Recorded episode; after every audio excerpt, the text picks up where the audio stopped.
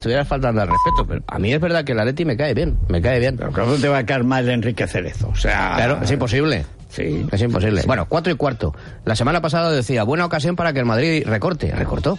Sí, Yo pero creo que esta- ojo, es que tiene ahora dos partidos, el Atlético Bueno. de Madrid y el Barça. Bueno, terrible. Mío. el Ajax entre medias, tal. Pero Bueno, el Ajax es lo de menos, la verdad. Bueno, Champions. Fíjate que ya la Copa de Europa... Sí, eh, como decía, le ya decía Isco, asuntos menores. como le decía Isco a Florentino, yo ya estoy cansado de ganar Copas de Europa, a ver si ganamos alguna Copa del Rey. Bueno, pues Sí, en eso están.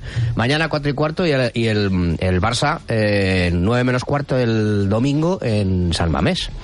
Yo creo, de verdad, que es otra buena ocasión para que el Madrid vuelva a recortar. Es más, me atrevería a decir que el lunes el Real Madrid estará segundo en la clasificación a cinco puntos del Barça. Va a ganar el Madrid y va a perder el Barça. Eh, Y eso es un poco lo que bueno, mis augurios, como mis resumen, augurios, como ¿eh? resumen, Lo que él decide. Claro. Sí, sí, sí, no, sí, si sí. fuera lo que yo decidiera, vamos, Bueno. no se jugaba mañana. No, no, no, Pero como lo dices si en fuera andaban no lo que de- Lo dices en afirmativo. Mira, Sí, sí. si O fuera- sea, si no, fuera- sin ningún tipo de duda. No, no, no, vamos con a ver. dudas, con Pero dudas. Habla, habla de augurios. Si, fu- si hubiera justicia, no tendríamos esta cuestión, porque el Barça habría sido expulsado de la Liga para normal. siempre. Correcto. Y por supuesto estaríamos hablando de si el Atlético, Correcto. el Real Madrid, el Valencia, etcétera, pues eh, a ver quién va a ganar. ¿Viste la pancartita del otro día otra vez? Pero la misma basura, eso no lo recortan, ¿eh? Eso no lo Retiran recortan. pancartas, lo decía Dieter ayer. Sí. Eh, retiran la pancarta del niño este que desafortunadamente murió en, la, en el Sí. pozo este, Julen.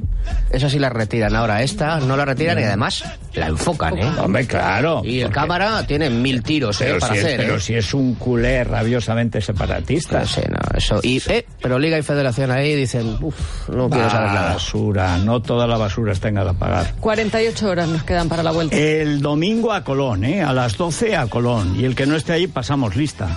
Y además los perseguimos. O sea, vamos a ver. Vamos a ver. Que quiera ir a Galapagar, que vaya. Pero a España, a Colón. Pásenlo bien.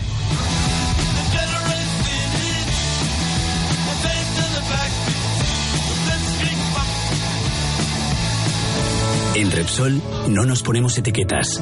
Por eso ahora te ofrecemos también electricidad. Porque somos energía. Toda la energía que tú necesitas, sea la que sea y estés donde estés. Infórmate ya de nuestra nueva oferta de electricidad y gas natural en el 911 88 66 o en la luz de Repsol.com y benefíciate además de los mejores descuentos en carburante.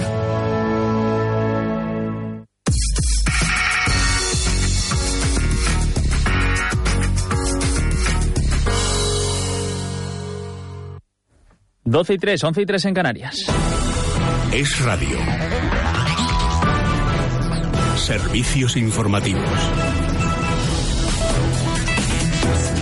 ¿Qué tal? Buenas tardes. Eh, Nuevo desmarque en las filas socialistas a cuenta de cesiones del gobierno al independentismo catalán después de Felipe González y Alfonso Guerra. Ahora ha sido el portavoz socialista de la Asamblea de Madrid y candidato del PSOE en mayo, Ángel Gabilondo, el que sin ambajes asegura en Onda Cero que convocar una mesa de partidos en Cataluña no es razonable ni natural. Que el Parlamento se pueda organizar de distintas maneras y que haya otros cauces y otros ámbitos y otros espacios, esto no es ningún problema, pero esos espacios penden directamente del Parlamento. Si el Parlamento no es el ámbito, esto pues ya podemos irnos mirando un poquito, Eh, ya podemos ir mirando qué nos pasa. Si en el procedimiento que se emplea se ponen en cuestión alguno de estos principios, yo en caso de duda me quedo con los principios eh, y dejo de lado el procedimiento.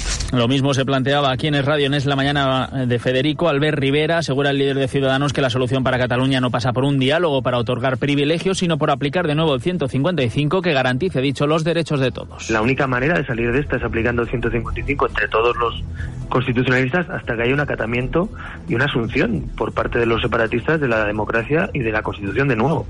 En vez de hacer eso, ¿qué hacemos? Les mm, damos privilegios, me parece ir justamente en la dirección contraria de lo que necesita este país ahora, que es eh, unidad de acción, eh, constitución y sobre todo que nadie se piense que en este país te sale a cuenta dar un golpe de Estado. Ciudadanos, por cierto, ha presentado hace unos minutos en el Congreso su enmienda a la totalidad de los presupuestos. Dice que los anuncios de enmiendas iguales presentadas por Esquerra y el PDCAT son solo jugadas de póker. Y llamaba Albert Rivera a la participación en esa manifestación el domingo. Nosotros hemos salido a la calle para tratar de recopilar la intención de los marileños en este caso. Por lo pronto todo apunta a que la ciudadanía no va a pasar por alto esta concentración. Lucía Guadalupe. Sí, hay diferentes opiniones, pero una se impone claramente. La mayoría sí considera importante ir el domingo a la concentración de Colón a las 12 del mediodía por la defensa y la unión de España. Las críticas se centran sobre todo en la gestión del presidente del Gobierno, Pedro Sánchez.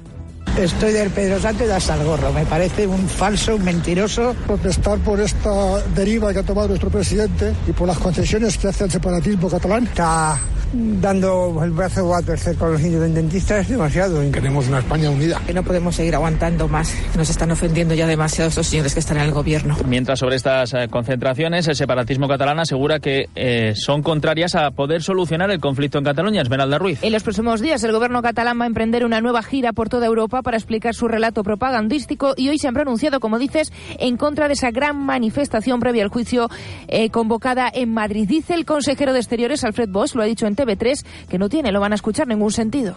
La solución no es montar, la solución no es montar manifestaciones en Madrid de Vox y de sus socios del PP y Ciudadanos para decir que esto es alta traición y que no al diálogo. Una manifestación en contra del diálogo, pero ¿qué es esto? ¿A dónde quiere llegar esta gente? Y una noticia más, en este caso fuera de España, en Brasil, un incendio en el complejo donde se aloja la cantera del Flamingo, equipo de fútbol, deja de momento 10 muertos, Verónica Jorro. Según el cuerpo de bomberos hay además tres heridos, dos de los cuales están en estado grave. El incendio se ha desatado de madrugada y se ha extendido por el complejo donde se alojan jugadores de la cantera de entre 14 y 17 años. Los bomberos aún trabajan en la zona, aunque han dado el incendio por controlado y las autoridades investigan sus posibles causas. Gracias, Verónica. Es todo, eh, Verónica, es todo por nuestra parte. Más información a la una, mediodía en Canarias. Este domingo a las 12 de la mañana, Es Radio y Libertad Digital salen a la calle. Llévanos en tu teléfono móvil para seguir todo lo que sucede en la concentración de la Plaza de Colón en Madrid. Tú tomas la palabra y en Es Radio queremos escucharte. Con Juan Pablo Polvorinos. Es Radio. Ideas claras. Es, es radio.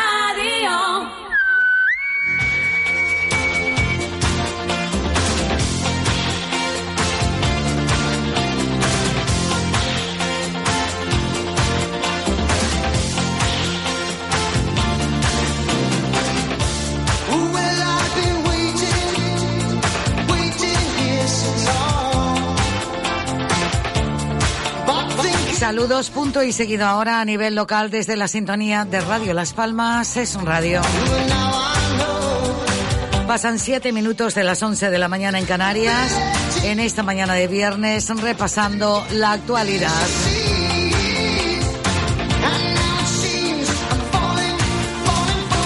La actualidad a nivel local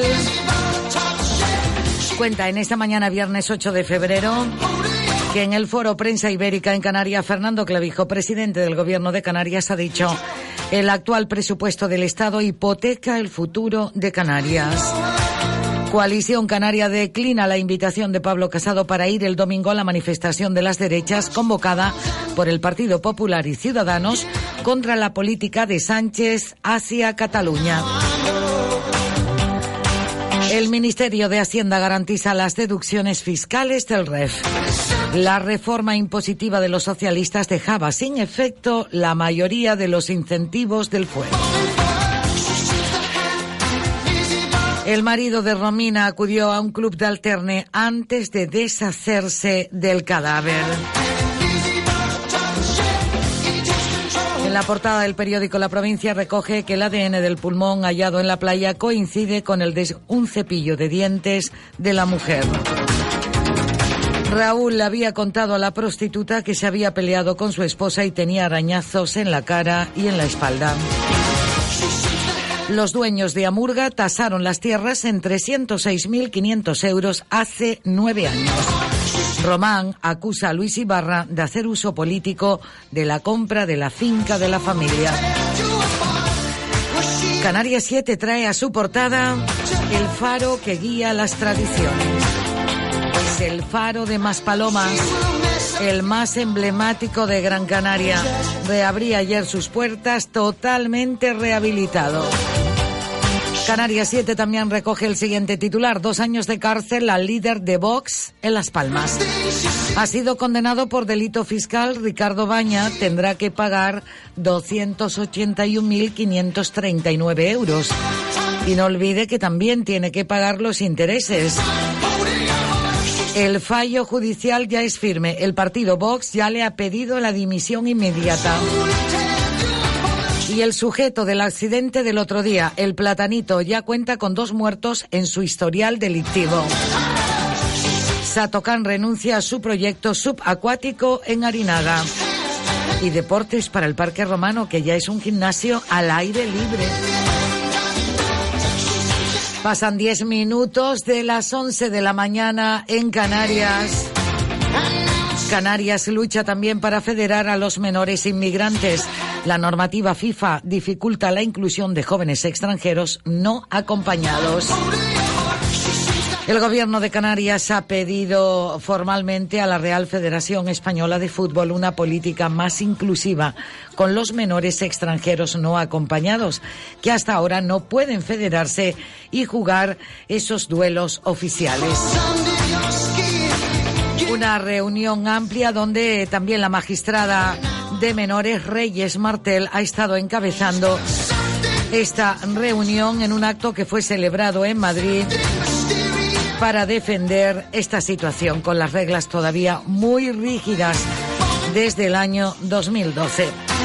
Si ya es difícil para los menores de edad extranjeros que residen con sus padres, para aquellos cuyos padres no se encuentran en España, la normativa vigente frena en seco la tramitación de su licencia. Ahora vamos a hablar de formación y empleo. Ponemos el punto y seguido aquí.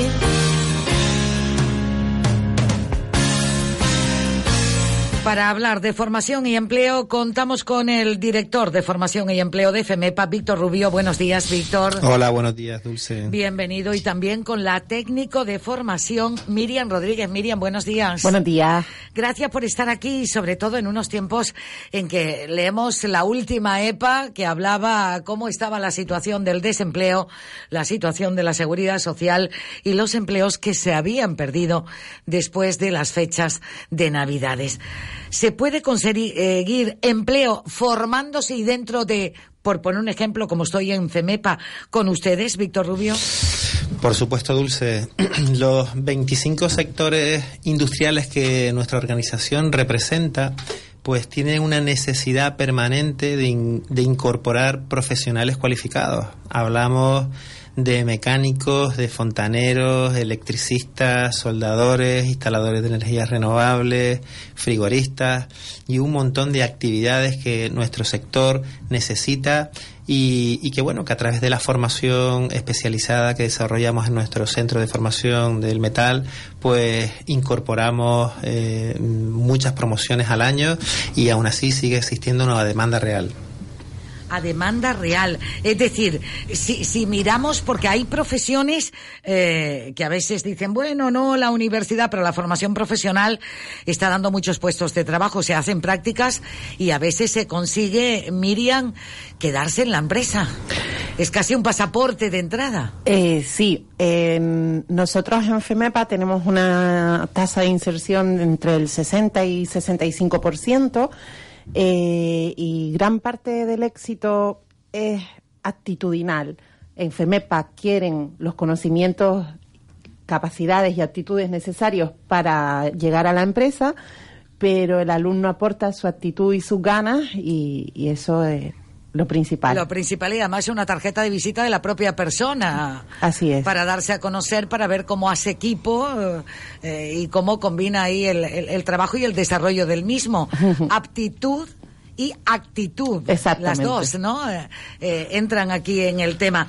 ¿En qué momento estamos para dar esa formación en los sectores emergentes, Víctor? Pues no solamente eh, hay que centrarse en las profesiones tradicionales, sino en los nuevos sectores emergentes, como puede ser lo vinculado al sector marino-marítimo, a la economía verde, economía circular. y, bueno, mm, profesiones futuras como puede ser el sector náutico deportivo con la inminente ampliación a 1.600 pa- eh, atraques nuevos eh, en nuestro puerto deportivo de Las Palmas de Gran Canaria y eso pues va a tener necesidad de incorporar profesionales de la reparación de eh, cascos de, de embarcaciones eh, de recreo, motores fuera borda, intraborda, jarcias, velas, eh, carpintería de revera y un montón de profesiones que eh, a, medio largo plazo pues se van a necesitar y nosotros ya estamos trabajando en ello para formar estas estas especialidades. Es decir, preparándose ante una demanda de necesidad también emergente de servicio. No olvidemos que el puerto de la Luz y de Las Palmas estamos en el Atlántico Medio, y ahí eh, eh, para prestar un servicio casi de internacionalización, Víctor. Tenemos el astillero más importante del Atlántico Medio, eh, las más de 150 plataformas que operan en el Golfo de Guinea, pues tienen que realizar operaciones de mantenimiento de forma periódica y, y realmente pues eh, los armadores seleccionan nuestro astillero por tener un- un- una calidad europea, porque el otro astillero está en Sudáfrica y, y bueno pues el nivel de, de cualificación que tienen nuestros trabajadores en nuestros astilleros es un nivel muy alto con las exigencias europeas y americanas con todo tipo de certificaciones que garantizan eh, un- una reparación rápida y eficiente. Miriam, estamos hablando que hoy con las TIC, con las tecnologías, porque ya hablar de nuevas, el nuevo va evolucionando, lo nuevo hasta va evolucionando sobre la marcha. Aquí hay también un amplio catálogo y escaparate de servicios y también de formación que se imparte desde FEMEPA. Y no tiene sexo, tanto para hombre como para mujer, eh, a la hora de, de recibir y de, de aplicar esa formación y quienes lo reciben. Sí, eh, impartimos formación relacionada con el sector de las telecomunicaciones, relacionados con estas tecnologías nuevas. Y en ella participan tanto hombres como mujeres. En FEMEPA apostamos mucho por la inclusión de la mujer en, en este sector, entre comillas, masculinizado. Y cada vez son más las que participan en esta formación de, de- de las nuevas comunicaciones, em, eh, pues instalación de redes, fibra óptica, eh, con gran éxito y gran ímpetu cuando se incorporan al mercado laboral. Cuando llega a este sector que cada vez hay más mujeres estudiando esas alternativas también de servicio y de formación que les permiten ser autónomos, ir también un poco por libre o eh, ese espíritu emprendedor que también tiene mucha gente para crear aunque sea una pequeña pyme, Miriam. Sí. Así es. Eh, nuestros alumnos, eh, muchos se incorporan a empresas, pero otras toman, salen con la seguridad eh, para montar su propia empresa y aventurarse a, dar estos servicios tan demandados eh, ahora mismo en, en las islas y, y con un grandes casos de éxito. Fíjate, y, y además eh, trabajos que pueden desarrollar perfectamente. Yo recuerdo una tertulia que tuvimos aquí de fontaneros, de mujeres fontaneros, de, mujeres electricistas para arreglar la nevera, para, para colocar. Me acuerdo que una de ellas me dijo, bueno, yo en mi casa ya cualquier instalación de luz se la monto yo misma, no tengo, no tengo esa necesidad.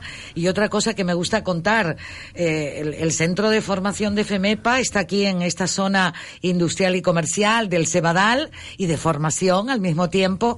Están en la calle Profesor Lozano y desde las siete y media de la mañana, ocho menos veinte, hay un ambiente en la calle eh, que oye que ayuda mucho y sobre todo porque sabes que se está que son gente que se están formando y están esperando para a partir de las ocho a, acceder a su aula de, de, de formación, Miriam. Sí, eh, la verdad es que tenemos un, un ambiente formativo fantástico. Nuestros alumnos vienen libremente a formarse y eso se nota. Eh, muchos de ellos vienen con la idea de que vienen a uno de los mejores centros de formación porque el, entre ellos, entre los propios personas interesadas en formarse, así lo han decidido. Han, eh, comentan que pues cuentan con unas buenas instalaciones, con unos buenos docentes Y para nosotros que formamos parte del personal de gestión y administración de estos cursos, es una gran satisfacción verlos llegar cada día y sobre todo cuando consiguen el objetivo final, que es el empleo. Por WhatsApp al programa está llegando ahora que por favor repitan o digan el número de teléfono para poder ampliar. Dice, por favor, eh, si pueden dar los teléfonos de los invitados que están en directo para ampliar la información de cursos y demás de FEMEPA. Miriam, Víctor, Sí, Miriam. 928 Sí. 474 474 089. 089. Yo tenía entendido que en algunas ocasiones eh, algunos cursos venían subvencionados incluso para el transporte para desempleados. ¿Esto se sigue manteniendo, mm, Sí, Miriam? sí, sí, sí. Así es. Eh, disponemos de, eh, llevamos a cabo diferentes proyectos a través del Servicio Canario de Empleo, Cabildo, todas las entidades subvencionadoras ponen a disposición de los alumnos diferentes tipos de ayuda. Ayudas al transporte, ayudas eh, a la conciliación en caso de tener hijos menores de 12 años, en caso de poseer algún tipo de discapacidad. Pues eh, todos, todos los programas tienen algún tipo de ayuda por asistencia. Claro sí. que toda esta información la tienen una vez que ya están en Exacto. contacto con FEMEPA para ver qué curso quiere eh, realizar, en el que se quiere formar. Exacto. Y entonces ya luego conocer su vida laboral, un poco su situación, para que pueda tener esta ayuda, pueda formarse y además lo importante que es que puedas acercarte a un puesto de trabajo con unas prácticas realizadas y con una formación que acredita eh, que estás preparado, preparada para el mismo. Sin embargo, hay otro punto también importante, Miriam, Víctor Rubio, eh, cómo tener formación y estar preparados, eh, por ejemplo, eh, en- dentro de esos programas de orientación para saber cómo puedo buscar un puesto de trabajo, cómo puedo buscar un curso, eh, qué- cu- cuáles son esas, eh, esos puestos de trabajo, demandas emergentes, eh, que a veces por ese desconocimiento no sabe uno dónde dirigirse, Víctor. Muy bien, es muy, muy, muy importante eh, poder asistir a una sesión de orientación profesional para el empleo.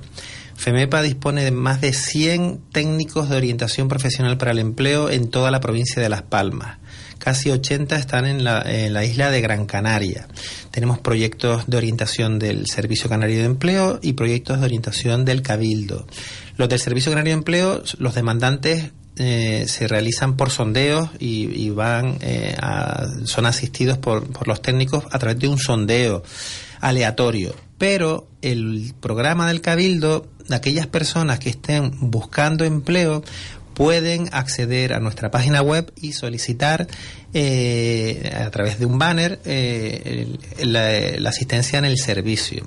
Estamos en todos los municipios de Gran Canaria, desde el norte, Galdar, Guía, Valleseco, Tejeda, Arucas, Telde, Santa Brígida, Valsequillo, Ingenio, Agüime, Santa Lucía, eh, eh, Maspalomas y Mogán.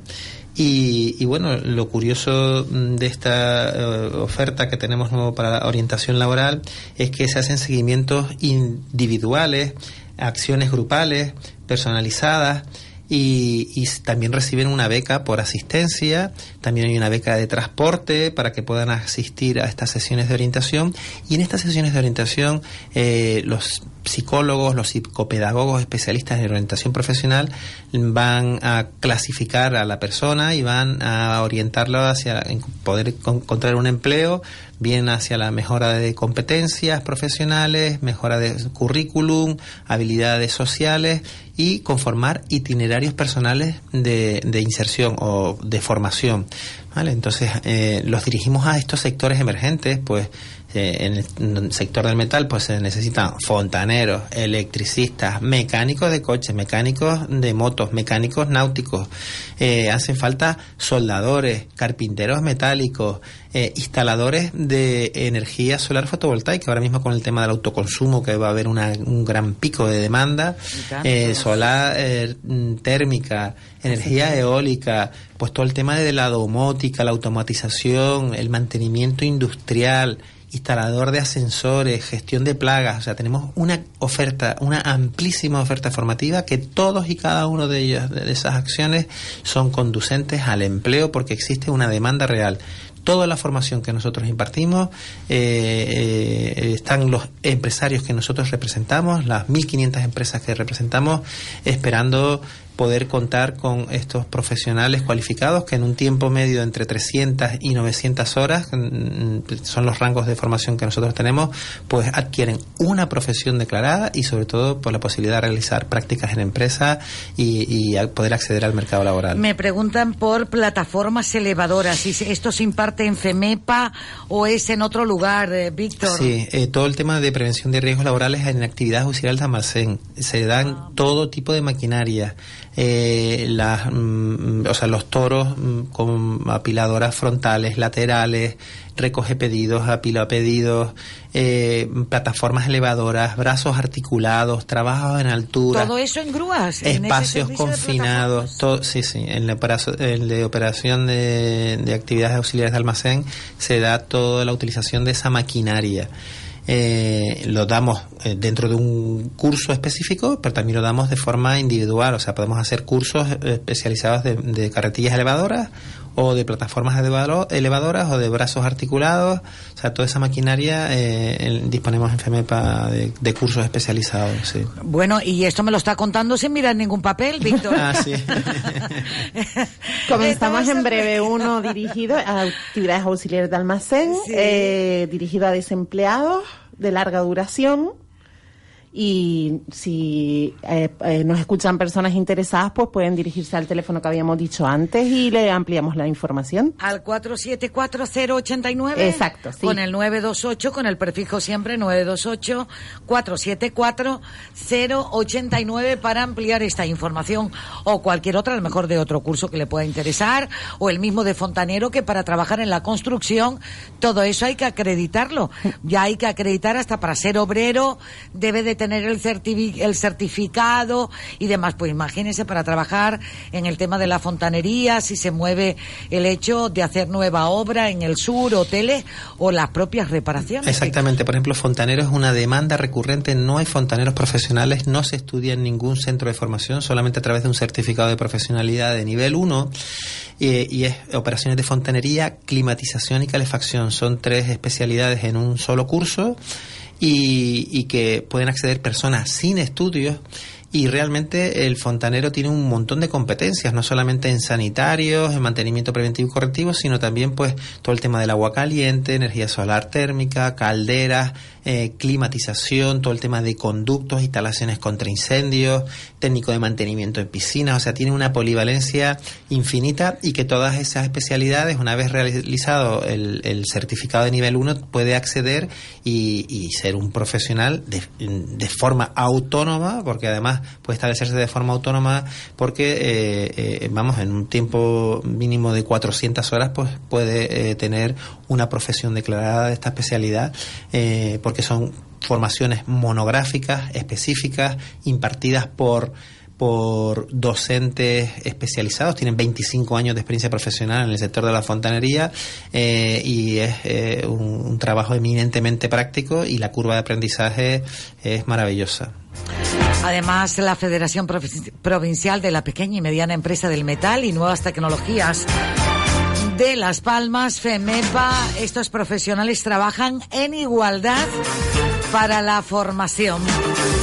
Bueno, pues Víctor Rubio, Miriam Rodríguez, Víctor en calidad de director de formación y empleo de FEMEPA, Miriam Rodríguez en calidad de técnico de formación, agradecer esta eh, entrevista presencial en los estudios para ampliar todo ese abanico de posibilidades de formación eh, que, que, que, bueno, me acabo de quedar alucinada cuando hemos hablado de fontanería, el arco que ofrece de servicios y la propia formación para, vamos, para dedicarse a la misma. Imagínense ya entrar en el resto de todo lo que ofrece y las posibilidades que tienen. Y lo bueno es que si se informan y acreditan que son desempleados de larga duración o desempleados jóvenes de determinada edad, todos estos cursos vienen también subvencionados para el tema del transporte y también de con- conciliación, me Sí. habías dicho, Miriam. Todo esto se puede tratar administrativamente ya en FEMEPA. Víctor Víctor, Miriam, muchísimas gracias y gracias sobre todo por esa labor que hacen en combinación con la organización del resto de las empresas en la provincia de Las Palmas para prestar este servicio para prácticas eh, de la propia formación y la suerte que muchas veces se quedan en el puesto de trabajo ante esa actitud y aptitud, Miriam. Muchas Sí. gracias. Gracias a ti. Gracias, Víctor. Muchas Buen gracias. día. Gracias, buen día. Un saludo. Hasta la próxima. Chao. Si ustedes quieren ampliar esta información de los cursos de FEMEPA, dirigirse directamente al 928-474-089. Y seguido a esta hora te lo contamos aquí en. Nuestro amor por lo fresco se siente día a día en todas nuestras tiendas Spar de Gran Canaria. Aceite de oliva Guillén 5 litros a 13,75 euros. Y jamón cocido Swan al corte a solo 8,95 euros el kilo. Hasta el 21 de febrero. Spar Gran Canaria. Siempre cerca de ti. Desde el pasado mes de enero de 2019 ha iniciado su actividad el primer almacén para dar servicio a terceros para almacenar mercancías peligrosas APQ en la zona franca del Puerto de la Luz y Las Palmas. No corra ningún riesgo y almacene sus mercancías peligrosas APQ en instalaciones autorizadas. Informes en los teléfonos 928-327-603, 928-327-199 o en nuestra dirección de correo logística arroba canariaslogística.com. Esto es local, esto para las islas, esto para península y lo demás para extranjeros. Se acabaron tus problemas. Llama a General Courier, mensajería y transporte urgente. 902-196-287. General Courier. Controla tus envíos a través de nuestra web en generalcourier.es. Exclusiva zona clientes. General Courier, Grupo de Coexa. General Courier, 902-196-287. Llama ya. General Courier. Entra en un supermercado con sabor a Gran Canaria, que sabe a frescura, con productos de aquí, a cercanía, con sonrisas que enamoran, a calidad al alcance de todos. Un supermercado que eliges cada día porque sabes lo que quieres. Spar Gran Canaria, siempre cerca de ti. Una página web no es un juego de niños, es la imagen de tu empresa. Desde Web Las Palmas te garantizamos lo que nuestros clientes ya avalan. En nuestro estudio profesional siempre estamos a la vanguardia en tecnología para el desarrollo de páginas web de última generación. En weblaspalmas.es ponemos a tu disposición nuestro equipo de profesionales para la creación y el mejor posicionamiento de tu proyecto web. Con Web Las Palmas la imagen de tu empresa en Internet está 100% garantizada. Llámanos al 928 26 97 74 o visita nuestra web www.weblaspalmas.es. Web Las Palmas, diseño web y desarrollo creativo. Se alquilan almacenes y oficinas en la zona franca de Gran Canaria, libres de impuestos, dotadas con equipamiento de telefonía e informática, sistema de contraincendios y de alarma de última tecnología, ideal para empresas CEC, operadores logísticos, agentes de aduanas, transitarios, empresas de transportes y para importadores de mercancías que paguen los siguientes impuestos: AIEM, TEC, impuestos especiales e IGIC. Próxima a las instituciones de aduanas, área de sanidad, SOIBRE y autoridad portuaria. Interesados llamar al teléfono 928 32 76 03. Servicio de Rehabilitación Ciudad San Juan de Dios. Rehabilitación, logopedia, fisioterapia, terapia ocupacional, terapia acuática. Cita previa llamando al 928 33 90 80. Disponemos de instalaciones homologadas de piscina terapéutica, gimnasio polivalente, sala de electroterapia, gimnasio de fisioterapia pediátrica, salas de logopedia, salas de terapia ocupacional infantil y de adultos, consulta médica. Todo ello distribuido en 2.000 metros cuadrados confortables y sin barreras. Servicio de rehabilitación Ciudad San Juan de Dios, en carretera Ciudad San Juan de Dios, número 1, particulares y aseguradoras.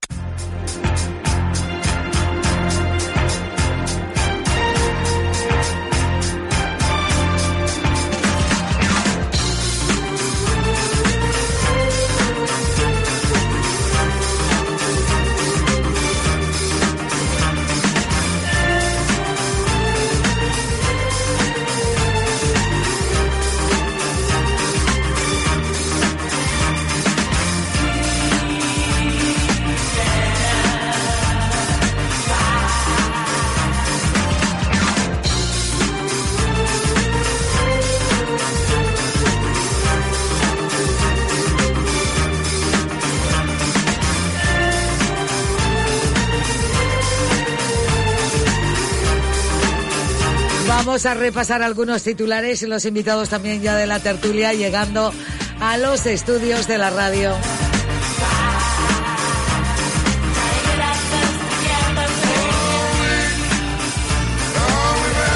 Vamos a escuchar al presidente del gobierno de Canarias que dice que cree que estamos asistiendo a una estrategia premeditada de destrucción del Estado de España. Fernando Clavijo. Yo creo que estamos eh, asistiendo a una estrategia premeditada de destrucción del Estado de, España. Nosotros no estamos en absoluto conformes. Esto no es un conflicto internacional. Eh, el acceder a las distintas peticiones desde la, desde la reunión bilateral de los dos gobiernos hasta esta figura del relator es simple y llanamente dar legitimidad a un conflicto que solo tiene dos soluciones. Es o hay un reconocimiento de la comunidad internacional de que hay un conflicto entre dos estados, que es lo que están buscando, y en este caso el gobierno de España eh, y Pedro Sánchez, el Partido Socialista, está legitimando esa postura. Creemos que es un absoluto error.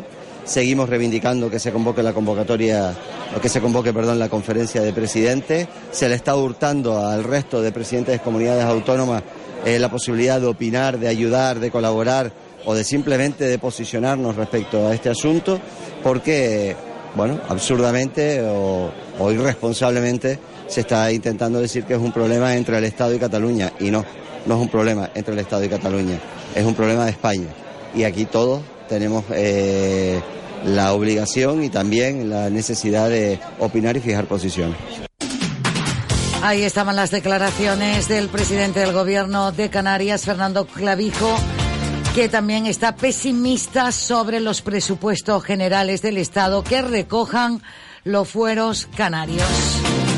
Vamos a escucharlo. No, no se ha avanzado, no tenemos información. El objetivo era intentar, eh, si había un compromiso por parte del Estado, eh, el no presentar la enmienda a la totalidad, pero si no, le transmitimos claramente a la ministra que nosotros no podemos ser cómplices del incumplimiento flagrante de nuestro estatuto y de nuestro REF.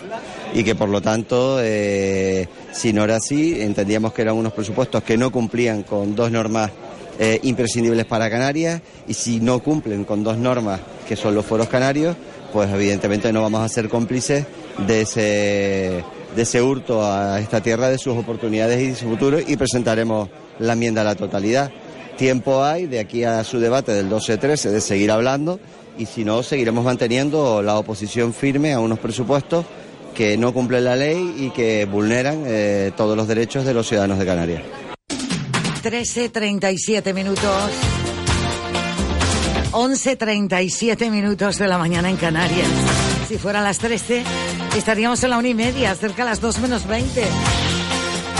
La consejera de Industria y Comercio Minerva Alonso del Cabildo de Gran Canaria habla sobre el faro de Maspalomas que contará con exposiciones y una tienda de FEDAC. millones de turistas, esto es un enclave turístico, pasan ya sin haber acabado la obra, querían colarse de, a la torre, no, eso, pero sí a la azotea, en, la azotea hay unas vistas maravillosas de, de más palomas y, y, esto va a suponer, pues, lo que decía antes, pues que la, acercar a los turistas a una seña de identidad nuestra de Gran Canaria y también eh, pues tener vías de comercialización del producto. Eh, aquí entran, entrarán y saldrán eh, miles de turistas al año, por lo tanto eso también significa que los artesanos podrán vender más. Más posibilidades, no solamente estar la Casa del Faro de Maspalomas, sino también tener la posibilidad de exposiciones y esa tienda de artesanía de FEDAC será en el Faro de Maspalomas, 11.38 minutos de la mañana en Canarias. Enseguida estamos con Lourdes Ruano, presidenta de Adasa y de Bepala, para que nos cuente qué ha pasado esta mañana en la propia asociación. Entra en un supermercado con sabor a Gran Canaria, que sabe a frescura, con productos de aquí, a cercanía, con sonrisas que enamoran, a calidad al alcance de todos. Un supermercado que eliges cada día porque sabes lo que quieres. Spar Gran Canaria, siempre cerca de ti. Una página web no es un juego de niños, es la imagen de tu empresa. Desde Web Las Palmas te garantizamos lo que nuestros clientes ya avalan. En nuestro estudio profesional siempre estamos a la vanguardia en tecnología para el desarrollo de páginas web de última generación. En weblaspalmas.es ponemos a tu disposición nuestro equipo de profesionales para la creación y el mejor posicionamiento de tu proyecto web. Con Web Las Palmas la imagen de tu empresa en Internet está 100% garantizada. Llámanos al 928 26 97 74 o visita nuestra web www.weblaspalmas.es. Web Las Palmas, diseño web y desarrollo creativo. Ahora Radio Las Palmas en tu móvil o tablet. Descárgate la aplicación para Android y iPhone. Radio Las Palmas, ahora en tu móvil y tablet.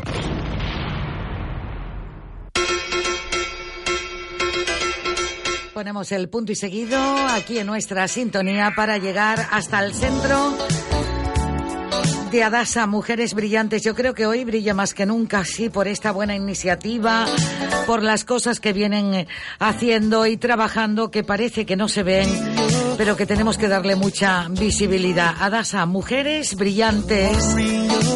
Hoy ha sido la presentación del proyecto de empleo Generando Empleo Social. Es curioso, hoy 8 de febrero y viernes, el próximo mes de marzo, viernes 8 de marzo, Día de la Mujer Trabajadora. Esto ha sido inaugurado en la propia asociación. Vamos a saludar a la presidenta y portavoz Lourdes Ruano. Lourdes, buenos días. Hola, muy buenos días, Dulce. Nuevamente darte las gracias porque siempre, es que lo repito muchas veces, pero es que es la realidad, siempre al tanto de nuestro de nuestros avances, de nuestras cosas. Estamos para eso también desde los medios de comunicación, para informar, para apoyarnos y para ir siempre juntas de las manos, de, de, la mano y más en esta ocasión eh, compartiendo eh, con estas mujeres brillantes, como por ejemplo una de ellas, aparte de serlo tú también, Lourdes, con el equipo directivo, con Odame. Permíteme que salude a Odame, que es una también de las mujeres que están dentro de este proyecto de empleo. Odame, Odamae. Hola. Hola, buenos días. Buenos días. Buenos días. Odamae, ¿qué significa hoy este encuentro y la inauguración de, y presentación de este proyecto para ti? Pues un nuevo comienzo ya para mí y para todas las chicas. Es una oportunidad que se nos brinda para poder formarnos y darnos caminos a nuevos proyectos y al camino de la del servicio laboral. Genial. Lourdes, ¿cómo ha sido todo este trabajo en combinación con el Cabildo de Gran Canaria y con la Consejería de Empleo? Oír esto, oír a Odamae eh, decir esto nos llena, vamos, la verdad que es emocionante. La verdad que ha sido un trabajo, hicimos como todos, ¿no? La verdad que ha sido, ha costado un poco, pero se ha llevado adelante. Presentamos un proyecto eh, por supuesto en tiempo y forma con la convocatoria, eh, gustó, la verdad que gustó muchísimo, desde un principio dijeron que estaba muy bien y bueno, y se nos subvencionó. Y a través de ello pues hemos contratado a 12 mujeres de, de varios de varios extractos sociales, ¿sabes? De diferentes edades, porque como por ejemplo la que tú, o, Damay, que hoy hace portavoz del grupo, era más jovencita, creo que tiene 18 años. Qué bueno, Damay, qué buena edad, ¿eh? Sí. Y además para emprender y empezar a conocer por dentro cómo se trabaja dentro de estos proyectos. ¿Llevabas tiempo buscando trabajo, Damay? Sí, bueno, este año que fue el único que no he estudiado. ¿Y en qué te habías preparado o formado, Damae? Yo no acabé cuarto de la ESO, no titulé porque se me quedaron algunas asignaturas pendientes. Y ahora dentro de este proyecto de empleo, pues era una oportunidad y contando también con Adasa y con Bepala. Pues sí. Genial. ¿El resto de las mujeres, Lourdes? ¿Mujeres con familia? ¿Mujeres...? Sí, separadas, em, con familias a cargo, eh, de todas las edades. E incluso hay una, digo extranjera, no me gusta la palabra esa, mm, pero bueno, eh, realmente no, ha nacido aquí. es una chica libanesa, un encanto de mujer que también está con nosotros. Sabes que de verdad que ha, sido hoy una inmensa, una alegría inmensa. Eh, no pudo venir el señor consejero don Gilberto Díaz, por eso ha puesto malo, pero sí asistió doña Carmen Lourdes Almas, que nos inauguró eh, el, el, curso ya públicamente y también estuvo, también nos acompañó el vicepresidente de Nepal, don Oscar Roque, Ah, que sabes bueno. que Sí, sí, sí, sí, él nos porque claro, las chicas salen de Bepala. Eh, nosotros cogimos a las, a las chicas que estaban yendo a buscar productos de aseo, eh, pues, sabe, qué mejor que ellas, que ya sabemos de sobra cuáles son sus necesidades.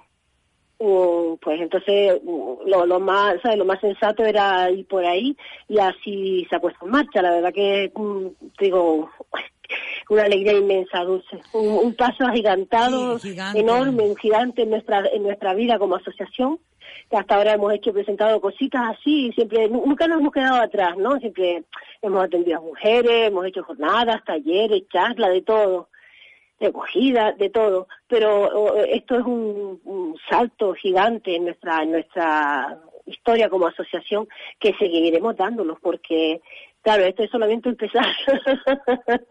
ya el próximo, saber, por ejemplo, si estas chicas titulan para, para, para, ¿sabe? para llegar a la, conseguir las competencias claves que necesitan, pues esto se puede hacer otra la otra parte para que lleguen más lejos. Sabes que esto es una cadena que se ven beneficiadas todas estas mujeres y además podemos ampliar a más, a más gente. Sabes que esto ha sido pues eso como una prueba piloto para nosotras que vemos que ha salido bien que está saliendo muy bien y que estamos súper contentas Pues que yo me alegro muchísimo porque además se ven los resultados del trabajo silencioso, pero que, pero que se ve, se hace, se hace visible. Y estar ahora hablando con Odamae, ella como portavoz del resto de las 11, con ella 12, que están en este proyecto, es una manera de ver que, que también las administraciones se comprometen, eh, Lourdes. Hombre, proyectos. claro. Es que si las administraciones también se comprometen si, si ven proyectos pues, que son asequibles, que pueden dar buenos resultados.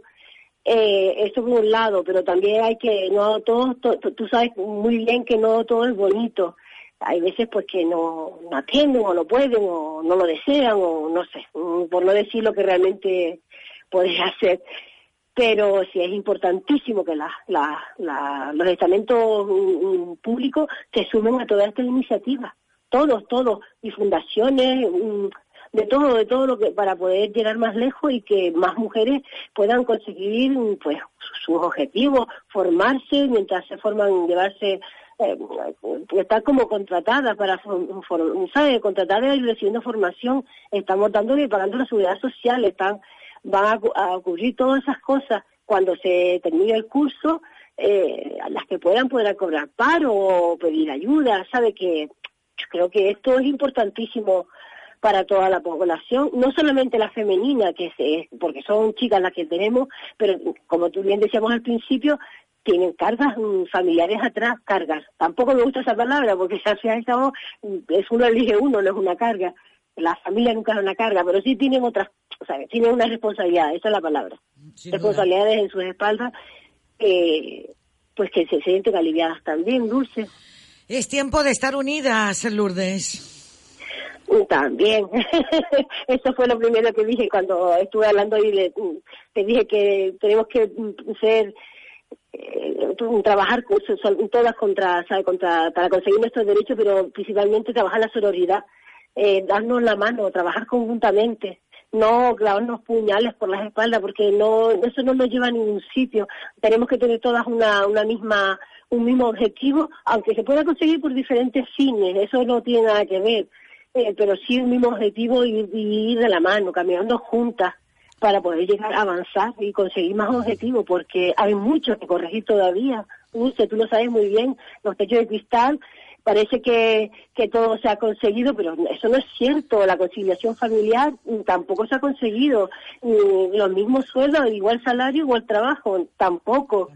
Eh, oye, que hay un estudio realizado que incluso en, en cuestiones de médico, a la hora de ser recibidas las mujeres, se tarda una media de 10 minutos más ¿sabe? Para, para, que, para ser atendida. Eh, parecen tonterías, parecen tonterías, pero son cositas que están pasando diariamente y que estamos sufriendo. Entonces, es súper necesario ir de la mano, ir Sin de la duda, mano. sin duda. Y por supuesto también mm, mm, ir de la mano de los hombres. no los hombres porque son Pues los que estamos hablando de igualdad, también nos van a ayudar a facilitar el cambio. Claro, si queremos igualdad, vamos todos juntos, las Eh, personas. exactamente. Las que también personas. ellos son facilitadores del cambio porque eh, si ellos están convencidos, pues tiran de nosotras también, vamos juntos, vamos juntos para el mismo objetivo. Me gustaría escuchar a Odamae mm, con 18 años. Odamae, ¿cómo llegaste hasta Bepala o hasta Dasa? ¿Quién te lo presentó? ¿Quién te habló de ellas? Eh, mi madre, por medio de mi madre que recoge esa ayuda, pues se informó de ello y eh, gracias a ella pues llegué aquí, me dio la oportunidad de llegar a la selección y todas esas cosas. ¿Y hoy has conocido al resto de las compañeras? No, ya llevamos unos días, ya la conozco, a lo mejor hace ya una semana todas. Y la verdad es que muy bien, chicas encantadoras y un buen equipo, la verdad. Un buen equipo, qué bueno poderte escuchar decir eso. Pues Odamae, desde aquí desearte lo mejor. Y a ver si un día gracias. quedamos- a ver si un día quedamos en los estudios de la radio y ampliamos la información de estas mujeres que están dentro del proyecto de empleo generando empleo social desde la propia asociación. Odamae, gracias por atender la llamada de la radio. A ti, muchas gracias. Gracias, un saludo, buenos días. Lourdes, ¿puedes despedirla? Que vamos a despedirla en el saludo. Perdón, que no te oigo muy bien. Digo que puedes despedir a Odamae, que ella te está escuchando también. Sí, eh, un abrazo, muchísimas gracias por estar con nosotras y estar en este tren tan, tan importante para nosotras. A ti por darnos esta oportunidad a todas. Ay, Dios mío. Es que son todas una maravilla, de verdad. Bueno. Gracias, gracias. Un Adiós. saludo, Damae, buen día. Pues Lourdes, te dejo los micrófonos de la radio por si quieres dejar algún titular o, o algo relacionado con esta propia esencia en la que hoy es un día grande, importante para Bepala y para Dasa. La verdad que dar las gracias, repetir las gracias al Cabildo por, por poder eh, a- ¿sabe? darnos esta oportunidad, porque es una oportunidad enorme para nosotras, y al ayuntamiento, evidentemente, en este caso a la Consejería del Conosur, que es quien nos representa, a Lourdes Armas, y a todas mis chicas, todas, digo mis chicas porque no es un cariño, sabes, con muchísimo cariño eh, a todas todas estas mujeres que nos apoyan, porque también tenemos el grupo de costura por la tarde, eh, que están también dando muy buenos resultados y van también mujeres de todas de todas las edades y la verdad que súper contenta porque poquito a poco vamos vamos avanzando, poco a poco vamos avanzando y consiguiendo objetivos Pues me alegro. y que no se queden atrás los estamentos públicos en cuestión en materia de subvenciones porque la verdad que sin ellas no podemos llegar a cabo muchísimas cosas Y tanto. Pues con el apoyo también de los medios de comunicación y de quien les habla, Lourdes Ruano, gracias a ti por toda esta labor y gracias también a todas esas mujeres que están al frente de esta asociación y hombres por Bepala, por Adasa eh, y luchando por este bienestar social. sí señora Un muchísimas gracias Dulce. Gracias, buen día. Un Adiós. abrazo. Adiós.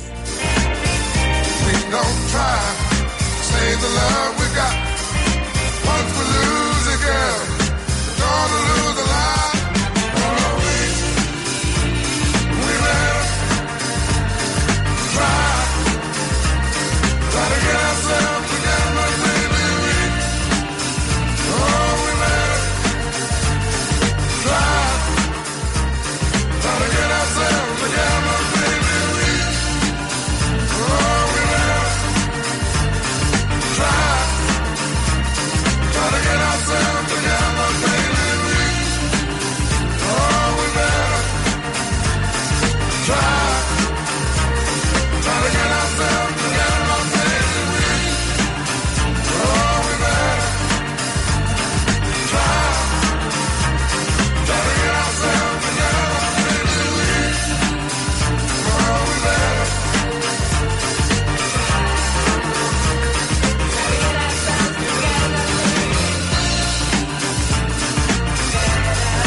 buena labor también la que hacen.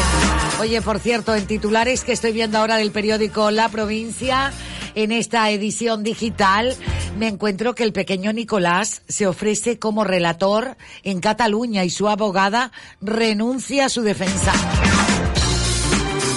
La abogada de Francisco Nicolás afirma haber perdido la confianza en su cliente después de que mostrara su simpatía con el movimiento independista, independentista al lucir un lazo amarillo. Y él se ofrece como relator en Cataluña.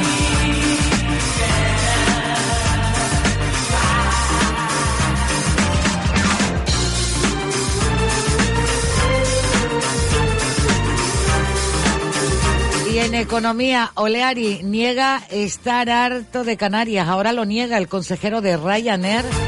Dice, mi familia y yo repetimos en las islas.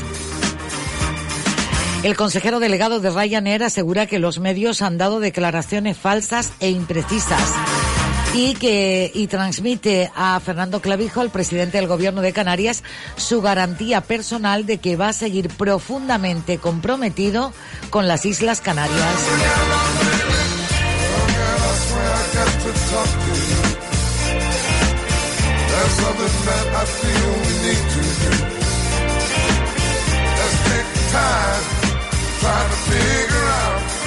Y ha sido desalojado de un edificio que ha sido presentado de vecindario. Dice que seguirá al menos hasta el lunes. Está a la espera de que se acabe el informe técnico sobre el estado de la estructura. Vamos a escuchar a Gonay Acosta, que es vecino del edificio de Jafema, desalojado en vecindario. A ver, aquí está, aquí. que, que no va a poder ser así, que tiene que venir un técnico para comprobar las instalaciones y luego ya a partir del lunes pues veremos lo que lo que sucede. Pues hemos tenido que pasarla fuera de nuestros hogares, cada uno con donde ha podido o, donde se ha podido pagar la, la estancia, ya que en principio no nos han dado ninguna opción de realojamiento por parte del ayuntamiento.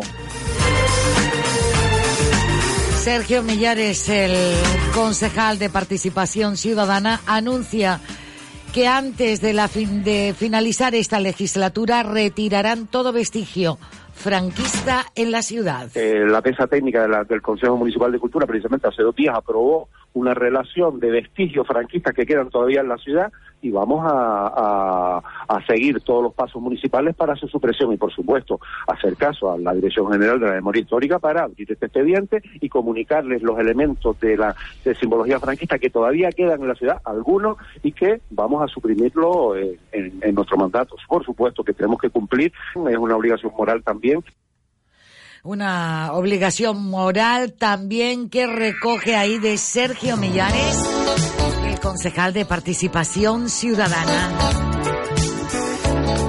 ¿Lo recordamos?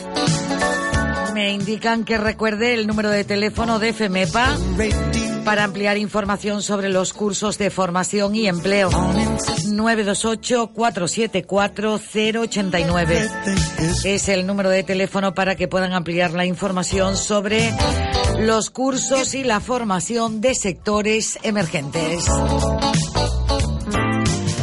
La ayuda humanitaria llega a la frontera de Venezuela. Las autoridades venezolanas, junto a las de Estados Unidos y Colombia, ya trabajan en la logística para su entrega.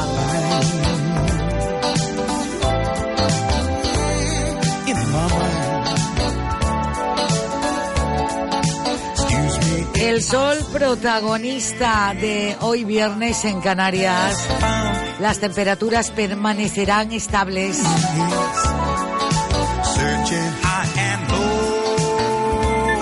En tres minutos alcanzaremos las 12 del mediodía en Canarias. Condena al líder de Vox en Las Palmas por delito fiscal. Ricardo Baña, presidente del partido en la provincia de Las Palmas, tendrá que cumplir dos años y seis meses de cárcel si no paga 281.539 euros más intereses antes de enero del 2021.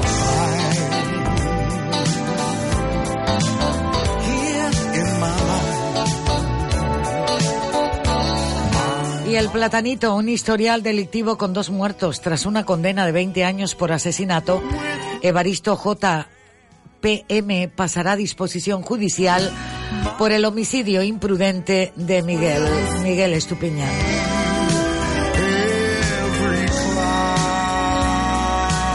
Y es que la víctima del accidente en Pasito Blanco era el músico Miguel Estupiñán. Plató Natural, dos series nórdicas en Gran Canaria. El Cabildo de Gran Canaria había anunciado para este año el rodaje en la isla de al menos tres series extranjeras y ya las tres tienen nombre.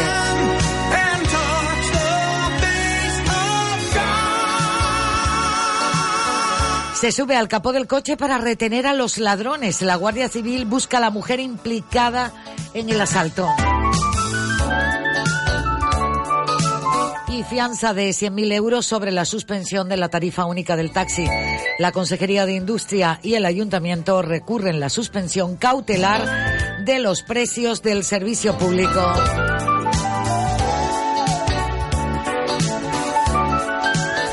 Y Herminia Roque ya está en una residencia. La nonagenaria en demencia tutelada por el gobierno canario vivía sola en el lomo Las Azucenas en Guía. Ya está en una residencia de mayores.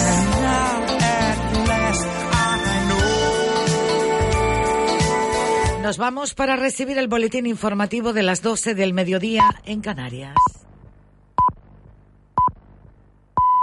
Una de la tarde, mediodía en Canarias. Es radio.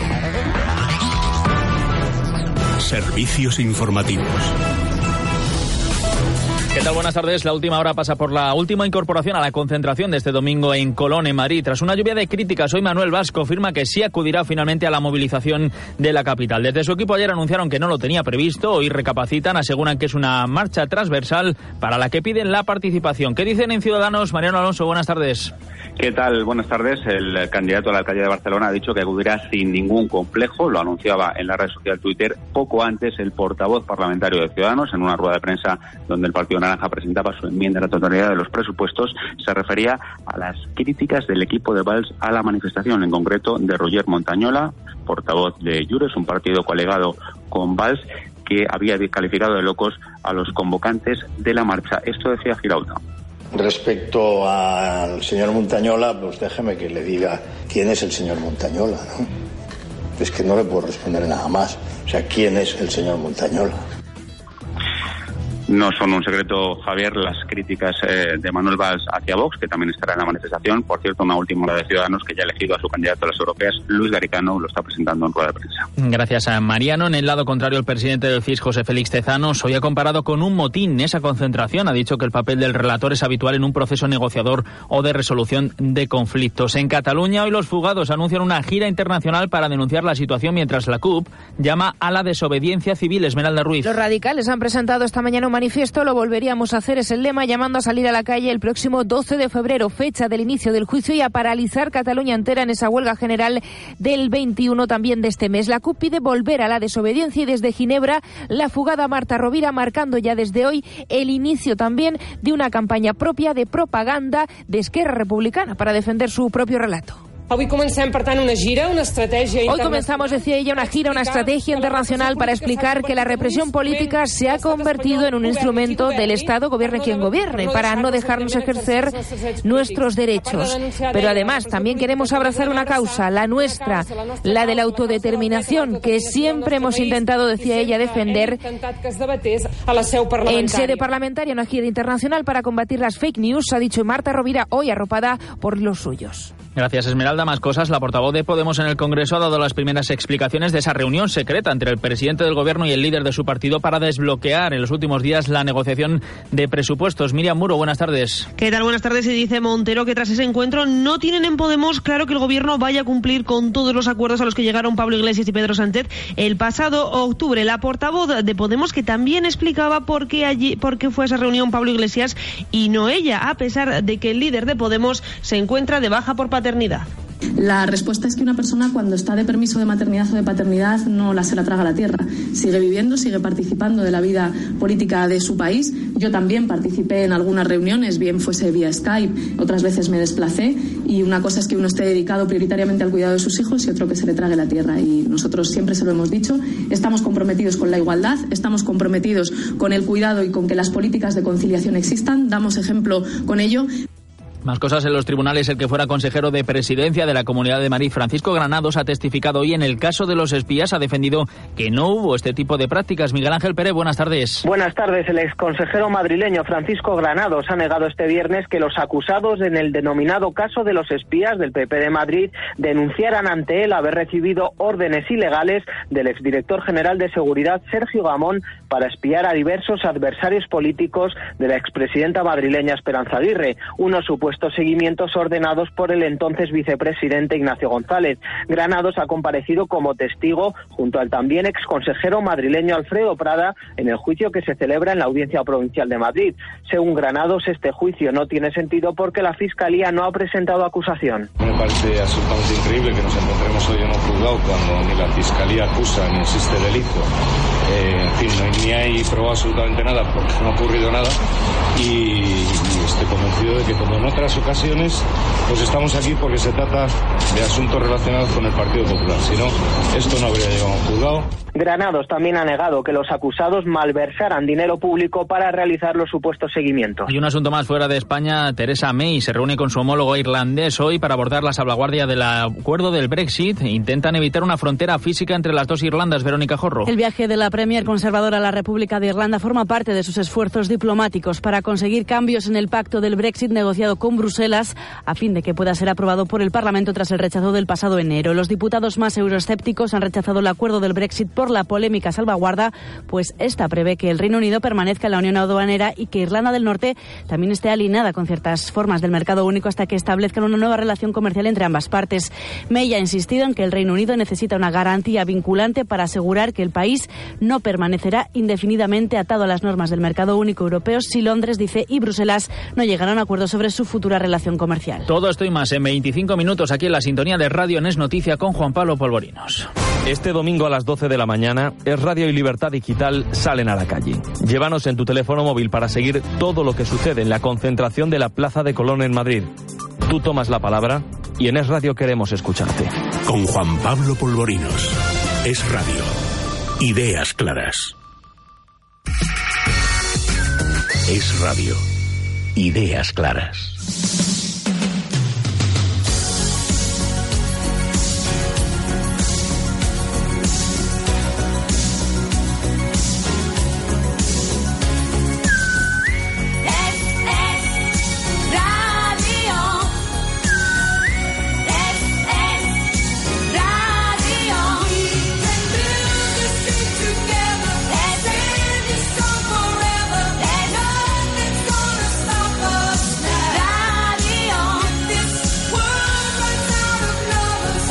Pasan seis minutos de las 12 del mediodía en Canarias. Una paradita aquí. Se alquilan almacenes y oficinas en la zona franca de Gran Canaria, libres de impuestos, dotadas con equipamiento de telefonía e informática, sistema de contraincendios y de alarma de última tecnología, ideal para empresas CEC, operadores logísticos, agentes de aduanas, transitarios, empresas de transportes y para importadores de mercancías que paguen los siguientes impuestos: AIEM, TEC, impuestos especiales e IGIC. Próxima a las instituciones de aduanas, área de sanidad, SOIBRE y autoridad portuaria. Interesados llamar al teléfono 928 32 76 03. Nuestro amor por lo fresco se siente día a día en todas nuestras tiendas Spar de Gran Canaria. Aceite de oliva Guillén 5 litros a 13,75 euros. Y jamón cocido Swan al corte a solo 8,95 euros el kilo. Hasta el 21 de febrero. Spar Gran Canaria. Siempre cerca de ti. Fútbol en la sintonía de Radio Las Palmas, jornada número 25 de la Liga 1-2-3 en Segunda División. Este domingo a partir de las 7 de la tarde, Málaga Unión Deportiva Las Palmas. Sigue todas las incidencias de este partido aquí, en la sintonía de Radio Las Palmas, 97.3 y 91.1 FM. Este domingo, Málaga Unión Deportiva Las Palmas.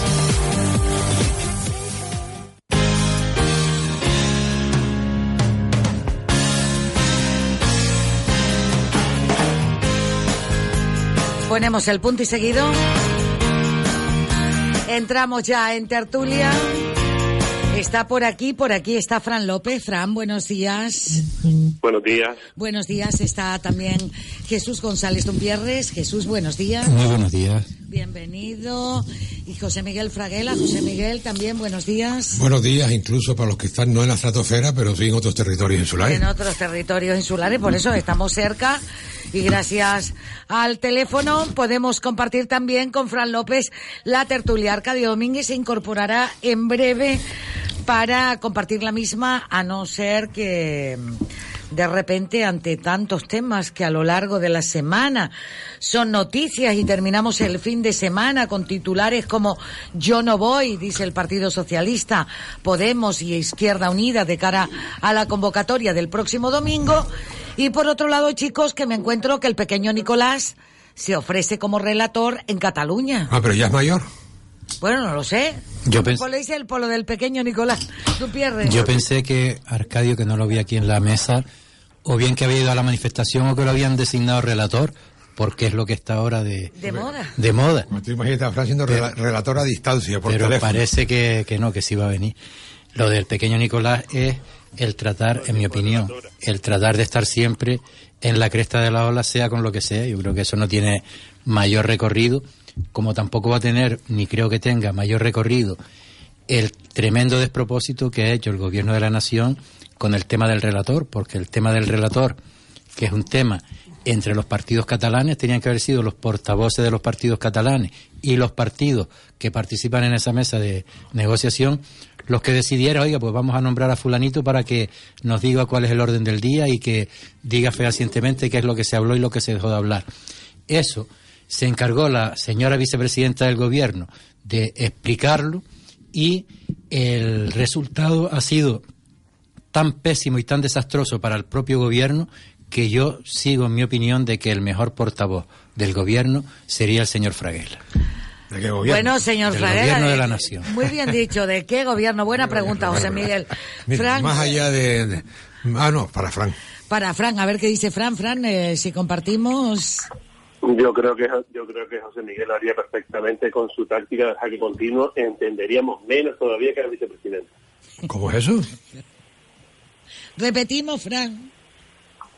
Que José Miguel, si lo que busca el, el gobierno es la desinformación, con su táctica que hemos seguido durante todos estos años en la tertulia, lo haría mucho mejor que la vicepresidenta. A mí no me cabría ninguna duda si fuese con ese objetivo. Pero entrando en el fondo de la cuestión, yo creo que don Jesús Dumpierre ha esbozado la primera, la primera fase del boceto de manera correcta. Es decir, si es un problema de los partidos, lo, aclaran los partidos entre sí, no se habla en la Moncloa, no se pone, no se le explica a los medios de comunicación en la Moncloa, la vicepresidenta no está por medio, lo hace alguien a lo mejor, eh, pues, un portavoz en Ferraz, en el partido, y todo sería distinto porque los partidos que son que no dejan de ser estructuras privadas de, de- interés público pero estructuras privadas tienen perfecto derecho a dotarse de los medios materiales y humanos y, y de los recursos que consideren oportunos y los pueden conseguir a los efectos de lograr sus fines siempre que sean legales. Claro que hay algún partido que ha tenido fines no siempre legales. ¿verdad, Frank? La siguiente, la siguiente cuestión es simplemente, es simplemente plantear de que así no se así no se, no se, no se hablan las cosas, porque facilitadores, mediadores, intermediarios, agentes secretos, para decir, personas deli- personas delicadas a, a misiones di- a misiones discretas que no deben salir en los medios de comunicación, siempre han existido. Es decir, los gobiernos de España, todos, todos los de- no los de la democracia, digo todos, y no solamente los gobiernos de España, pero por ejemplo, el gobierno de, de Aznar, por, por no hablar de los del PSOE, que también el gobierno de Aznar tenía intermediario incluso para hablar con este, por no hablar gobierno, sino hablar personas encargadas o personas interpuestas. Con Mariano Rajoy, evidentemente lo mismo, incluso Mariano Rajoy tenía a determinados empresarios de altísimo nivel, de intermediarios, de mediadores o facilitadores, con el independentismo, con el independentismo catalán. Cosas absolutamente normales y habituales e imprescindibles. La cuestión es cuando tenemos una vicepresidenta en el gobierno de España que no ha ido por el camino de la retórica, no ha ido por el camino de la dialéctica, no sabe, no, ha hecho la síntesis de, di- de las diversas de las diversas tesis y, se- enredó sola de la misma manera, de la misma manera que cuando plantea que cuando se le planteó algo que tiene que ver con su presidente del gobierno y también secretario general del Partido Socialista, cuando le planteaba, oiga, cuando se ha cambiado, pero es que ahora el, se ha cambiado de opinión en relación a la rebelión. Aclaro.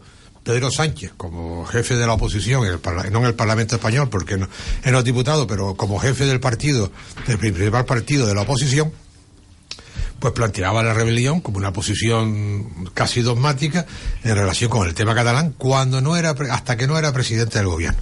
Pero preguntada la, la vicepresidenta por este asunto, niega que el señor Sánchez haya cambiado de opinión, porque resulta que, lo que, que cuando llega alguien a presidente, resetea su cerebro lo pone a cero, no tiene opiniones previas y encima pues pretende que no existe ni hemeroteca ni referencias digitales para lo, y que que lo opinaba antes no tiene ningún valor. No, no, tiene todo el valor del mundo porque Pedro Sánchez y cualquier otro o cualquiera otra llega al cargo que tiene en relación a los méritos, a los, a los méritos contraídos previamente, a las capacidades de criterio, a las elaboraciones públicas de esos criterios, a la defensa de determinadas posiciones ideológicas, políticos, estratégicas, etcétera, etcétera. Entonces, claro, el problema, problema del gobierno de España fundamentalmente en el área de la comunicación, yo no hablo solamente de la vicepresidenta, ni de la portavoz del gobierno, sino de la Secretaría de la Dirección de la Secretaría de Estado, jefe, que lleva la jefatura del gabinete del presidente del gobierno, que es donde se coordinan todas las operaciones o incluso el secretario de Estado de Comunicación, ahí hay un totum revolutum y creo que es una de las peores áreas en la, en la que está gobernando, con la que está gobernando Pedro Sánchez. Eh. sé que es un área muy difícil porque el área, el área de comunicación en el fondo tiene que transmitir de la mejor manera posible decisiones o explicaciones referidas a otras acciones políticas ejecutivas en otras áreas. Dos aspectos que hay que yo creo que hay que considerar en, en, este tema. El primero es que, siguiendo el hilo de lo que decía el señor Fragala sobre la figura del relator y que son los y yo también lo planteo, que serían los partidos políticos quienes tienen que asumirlo, hay una cuestión que no debemos obviar. Los partidos políticos tienen el Parlamento, tienen la presidencia del Parlamento y la mesa del Parlamento como mediador, relator y tienen sus secretarios allí y sus taquígrafos. No son los partidos políticos, son los grupos parlamentarios de, los, partidos políticos. Bien, está bien la precisión, pero sabemos de lo que estamos hablando. Sí, sí, claro. Y luego hay otra cuestión que ha citado posteriormente el señor Fraguela y con la que yo no estoy de acuerdo. Es decir, todos los gobiernos en España efectivamente han contemplado para unas cosas o para otras la figura del mediador, la figura de la persona discreta, del amigable componedor o del, diligente mm, funcionario que trata de arreglar cosas que el gobierno no puede intervenir de manera directa. Nos encontramos en este caso, sin embargo, con una diferencia que no es menor, y es que estamos hablando de una institución, gobierno de la nación, y otra institución, gobierno de una comunidad autónoma. Y eso está regulado, tasado y medido para que no sea necesaria la figura del mediador. La figura del mediador se da, usted lo, hacía muy, lo aclaraba muy bien, cuando el tema de la banda terrorista ETA. Los gobiernos querían cesar de la forma que fuera aquel aquella sangría que se estaba produciendo en las fuerzas y cuerpos de seguridad del Estado, en concejales y en, y en ciudadanos. Y buscaron todas esas fórmulas. Recordará, como recordaremos mucho, las conversaciones de Argel y todas las reuniones que hubieron, discretas, otras secretas, para tratar de evitar esa sangría. Estamos en un escenario completamente distinto y con unos actores completamente distintos que, en mi opinión, no requieren la figura de ese relator, llámesele como se le llame, mediador o como se le quiera llamar. Yo creo que el, la figura esta entre una comunidad autónoma y el, y el Estado, el gobierno de la nación, me parece que está de más. Ahí no cabe. Porque hay otros cauces ahí para. No cabe. Entre los partidos sí. Entre los partidos sí, pero los partidos, aparte de que tiene el propio Parlamento, pues tampoco termino de ver. Con lo cual yo creo que el patinazo ha sido tremendo.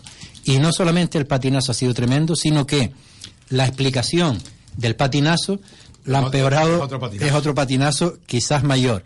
Y la respuesta de la oposición, el convocar una manifestación este multitudinaria en este domingo en la Plaza de Colón, es otro patinazo, en mi opinión, y otra demostración de la mediocridad de la clase política española en estos momentos, porque el hecho de mm, acertados o no, decir, oye, pues vamos a poner un intermediario, un relator o el Sun Sun Corda, no requiere esa mm, respuesta tan dramática de una manifestación por todo lo alto, porque imagínese usted el día que sea necesaria una manifestación con, con, fundamento y con justificación, ¿qué es lo que van a hacer? Yo creo que aquí se han desbordado las cuestiones por todas partes. Porque eso es manifestación para ir de pa' aquí a para allá. Sí, no, no, para, lo que sea. aparte ya de la, del, del chascarrillo propio que lo, que lo lleva, el, estas cosas no se resuelven de esta manera. Yo creo que estamos en la más absoluta de las mediocridades por todas partes y eso nos va a pasar factura más pronto que tarde. Damos la bienvenida a Arcadio y Arcadio, saludos, buenos días. Saludos, muy buenos días. Muy buenos días. Vamos a ver si también iba a ser algún punto y seguido eh, en, en, estas opiniones que estamos escuchando al respecto. Fran López, para luego escuchar a Arcadio.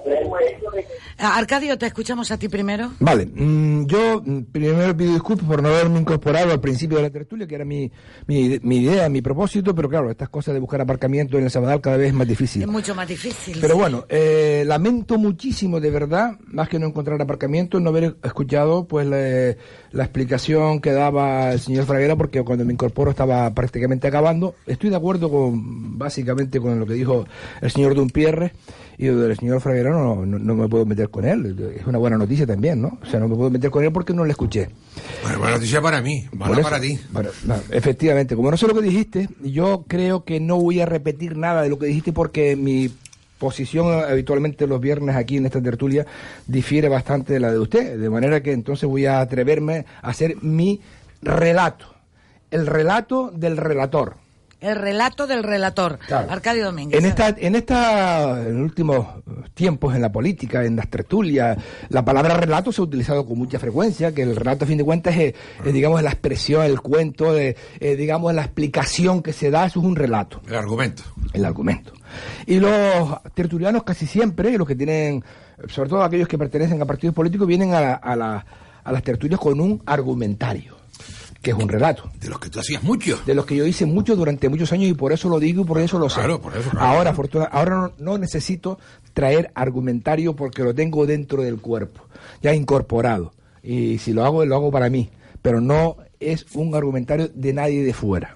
Bien, dicho esto, eh, voy a ser muy breve y sintético si puedo. Eh, este, toda esta película que estamos viviendo este fin de semana, que es una especie de tsunami político en orden a declaraciones, contradeclaraciones, concentraciones, manifestaciones, eh, esto, mm, ahí todo, está todo muy revuelto, empieza el 20 de diciembre. El 20 de diciembre de 2018 el señor Sánchez se va a Barcelona, que a hacer un Consejo de Ministros especial en Barcelona, y eh, decide, mm, que también tuvo sus críticas, yo también lo critiqué en su momento, tener un, un encuentro bilateral con el gobierno de la autonomía de Cataluña, con el gobierno de la Generalitat, con el señor Quintorra. Pero no Quintorra cara a cara con el señor Sánchez, no, un grupo de consejeros del gobierno de la Generalitat con un grupo de ministros o ministras del gobierno de Sánchez. Ese, esa eh, reunión bilateral, eh, que era, eh, fin, que fue ya criticada en su momento, produjo un documento de 21 compromisos redactados. propuestas. Propuestas, bien. acepto la enmienda. 21 propuestas que presentó. un añadido secreta. No, no, es que ahí voy ahora. 21 propuestas que, elabora la Generalitat y le presentan al señor Sánchez en esa reunión y a la salida de la reunión el señor Quintorra dice que había presentado unas propuestas. No dijo exactamente el número, pero ahora sabemos que son 21, que había presentado unas propuestas. Y cuando le preguntan a Sánchez por esas propuestas, Sánchez, sin cortarse ni un pelo, porque para esto está bastante entrenado, y es además resistente, pues dice que, que él no, no, va, no va a comentar lo que él considera que es un monólogo. Palabras exactas. Eso es un monólogo. Yo eso no lo voy a contestar. Y lo guardó bajo siete llaves. Se le preguntó a José Jábalo, se le preguntó al bueno, ministro de Fomento, se le preguntó a la vicepresidenta Carmen Calvo, y nadie sabía nada dónde estaba ese papel. Estaba escondido. Bien. Eh, Sánchez, vamos, mm, solo ante el peligro, lo guarda y además presume de que eso, en fin, mm, se va a la tumba con él. Pero este aquí que ahora, ya en enero del 2019, como se van, digamos, corriendo los plazos para la eh, aprobación o no de los presupuestos generales del Estado para 2019, y Sánchez persistente que es, eso sí hay que decirlo, ¿eh? muy persistente, pues intenta todavía seguir negociando con los independentistas catalanes para eh, que le den su voto para aprobar esos presupuestos, que no son pocos, ¿eh? porque entre, entre los diputados que tiene Esquerra Republicana de Cataluña y los que tiene el PDK en el, Congreso de los Diputados, pues estamos, hablamos de 17 o algo así, que es un número importante. Bien, esta, esta cifra es importante porque esto son Es esencial. esenciales para la aprobación del presupuesto. Y nos estamos aproximando ya esta semana, a este principio de semana, y entonces resulta que eh, un poco yo creo que agotados los independentistas catalanes de la persistencia del señor Sánchez de sacar adelante los presupuestos contra Víctor Marea y ponerlos contra las cuerdas con respecto al, al voto, sacan ese documento que publica El Mundo el miércoles, creo que fue, de, eh, aquella reunión mm, bilateral y se arma la de, la de San Diego, aquí se arma el revuelo. El punto en concreto al, el- en el que dan a conocer eh, públicamente es el de el rela- eh, en- vamos a ir, a ir hablando con propiedad. ¿Qué es lo que proponen los independentistas? Una figura de mediación. No se fían de Sánchez. Es así porque esta gente podría decir un notario, un Sí, sí, mediador, un- un, un mediador. Es la palabra que utilizan en ese texto, es el, un mediador. Y entonces mm, Sánchez un poco, yo creo que contra las cuerdas dice, bueno, vamos a aceptarlo y tal, y le da el papelón a Carmen Calvo, que es la vicepresidenta, para que ella comparezca públicamente en, las Cortes, y le cambia el nombre. En vez de mediador, le llama relator relator que para entendernos es una especie de eh, secretario de acta cualificado, sobre todo cuando hay conflictos entre partes, que es el que de alguna manera pues mm, eh, eh, exactamente es lo que mm, dice Si me permite, Sí, sí, sí, cómo no. Arcadio, la figura del relator, donde único se contempla en la Organización de Naciones Unidas, en la ONU, y es un intermediario, intermediario específicamente para dos países en conflicto. En conflicto. Es decir, que... Un segundo. la- la aceptación- acepto. Y en el ámbito de la política española, sobre el tema del relator, se ha utilizado en, Congreso, distintos partidos, Sí. por ejemplo, que el Partido Socialista, como, como persona que resume la, ti- la- las propuestas, vaya. poli- Vale. las propuestas políticas. Estoy acabando, acabando. Entonces, yo sé que en esta, eh, incluso yo me, me imagino que un montón de gente habrá entrado en Google buscando el significado y Eh, todos los tanto. diccionarios del mundo qué significa relator, porque no, no es una palabra que estemos acostumbrados a utilizar. El significado, pues, es, es muy variado. O sea, según la Real Academia de la Lengua Española, es una palabra que está ahí en el diccionario y te puede decir lo que es, ¿no? Que a fin de cuentas no deja de ser una especie de notario. Pero bueno, da igual. Eh, es una figura que, en la- en- sobre todo en el norte de Europa y de América, eh, se utiliza con, ese, con esa definición que acaba de decir eh, Jesús. Pero es que también yo estaba hurgando un poco y hay una figura mm, idéntica, pero que se utiliza según la cultura en otros lugares, que se llama verificador. Sí. O sea, el verificador y el relator serían en este caso sinónimos. O sea, es un verificador. Bien, esto, mm, digamos que escandaliza a mucha gente, empezando por gente del propio Partido Socialista Obrero Español, líderes como Felipe González, Alfonso Guerra y otras personas porque consideran inadecuado. Y termino. Eh, ahora mismo está Sánchez está debajo de la mesa. Mm, En fin, saldrá en algún momento. Eh, la semana que viene es el debate sobre los presupuestos. Y el comienzo del juicio, por cierto, un día después. Eh, termino diciendo lo siguiente. A ver, aquí hay mucha confusión. Están ahora intentando rectificarse a sí mismos, lo, porque yo no estoy de acuerdo con una cosa que dijo antes José Miguel en la última parte final que yo sí que le escuché a propósito del tema de la comunicación. La comunicación, el Carmen Calvo y toda la gente que está en el partido, en el gobierno de España, sabe perfectamente comunicar. Otro problema es que cuando tienen que hacer rizar el rizo, eh, ahí es donde tienen más problemas, porque es más complicado explicar cosas que a lo mejor ni siquiera estás convencido de ellas, ¿no? Pero bueno, eso nos pasa a todos. Eh, por precisar, concluyo. Mm, hablan ahora, ahora en las últimas horas, de mm, ese relator para una mesa de partidos. Una mesa de partidos no tiene que estar el gobierno, No. ¿no? Pero entonces es el gobierno el que hace la propuesta para que haya una mesa de partidos. Aquí que venga alguien y me lo explique. Porque el Congreso de los Diputados, ahí está la representación de la ciudadanía, y ese es el lugar, no hace falta el relator, porque ahí tienes tú perfectamente todos los, juristas del Estado y tienes allí los letrados de las Cortes, ahí tienen que hacerse ese tipo de reuniones, con luz y taquígrafo. Ahora, ahora me están hablando, me están cambiando el cuento, una mesa de partidos. ¿Y qué hace Carmen Calvo proponiendo una mesa de partidos? Cuando ella es un cargo del gobierno, pero no del partido. Está en la ejecutiva. Ah, bueno, un vocal, No, pero no, pero está muy. Mira, si. No, es que dijiste literalmente que es del gobierno y no del partido. Claro, claro. No, no, no. es de los dos. Pero vamos a ver. Ahí, hay, ahí, hay, están estrujando el argumentario. Ustedes saben que esta señora puede ser una parte del día vicepresidenta del gobierno y otra parte del ah, día miembro de la ejecutiva. A ver, de Yur. Sí, sí, sí, Es así, porque según el horario, claro, a ver, decir, hombre, yo creo que Arcadio ha hecho un extenso... Te dejamos, te dejamos, espera, porque Fran López, eh, que no lo habíamos escuchado. A ver, Fran. Fran. yo, ah, eh, asumiendo todo lo que han dicho todos los, todos los integrantes de la tertulia, lo que sí yo creo es que los políticos en la actualidad lo que miran siempre es a corto, a muy corto y a muy corto plazo. Porque los de la oposición, generando lo que, eh, calentando el ambiente, que se quejaban de lo que ocurría en, Cataluña cuando salieron las manifestaciones para caldear el ambiente, solo piensan no en, la, en el interés general, sino en el interés particular de lo que puede ocurrir en mayo y, los, y el gobierno, evidentemente, lo que puede ocurrir dentro de dos semanas con el presupuesto, por si tienen que estar viviendo con un presupuesto de que no se, no se sienten identificados y que les obligaría a vivir con una estrangulación de su programa electoral hasta que se decidan convocar las elecciones generales.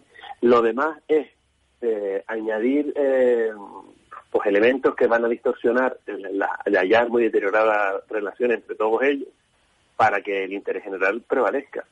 Volvemos a un tema que primero me aseguro mi asiento, después el de, el de mis compañeros y, y al final de todo, y si me queda tiempo y energía, vigilo el interés general, que es lo que creo que está pasando en este momento. Y nos, y nos vamos a perder en discusiones si el relator es relator, si Aznar hizo unas cosas, si Rajoy hizo otras, si Felipe mandó a otra gente, si van a salir nombres a la palestra, que todo eso pero nadie va a pensar en, realidad lo que ocurre a, los ciudadanos.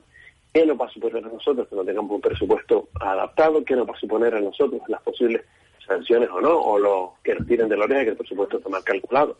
Todas esas cosas que al final ninguno va a tener que hacer porque todos están pensando en el resultado de mayo, incluidos los varones del sol, que lo que ven es la posibilidad de perder eh, su cortijo y darle el paso a otras personas o tener que estar eh, negociando con gente que no les interesaría, a la hora de la verdad. El problema, el problema es todo el sistema de certeza, analizarlo, analizarlo al mismo tiempo. Que Fran habla de que si los varones socialistas o los alcaldes pueden perder el número interpares en, su, en, sus instituciones.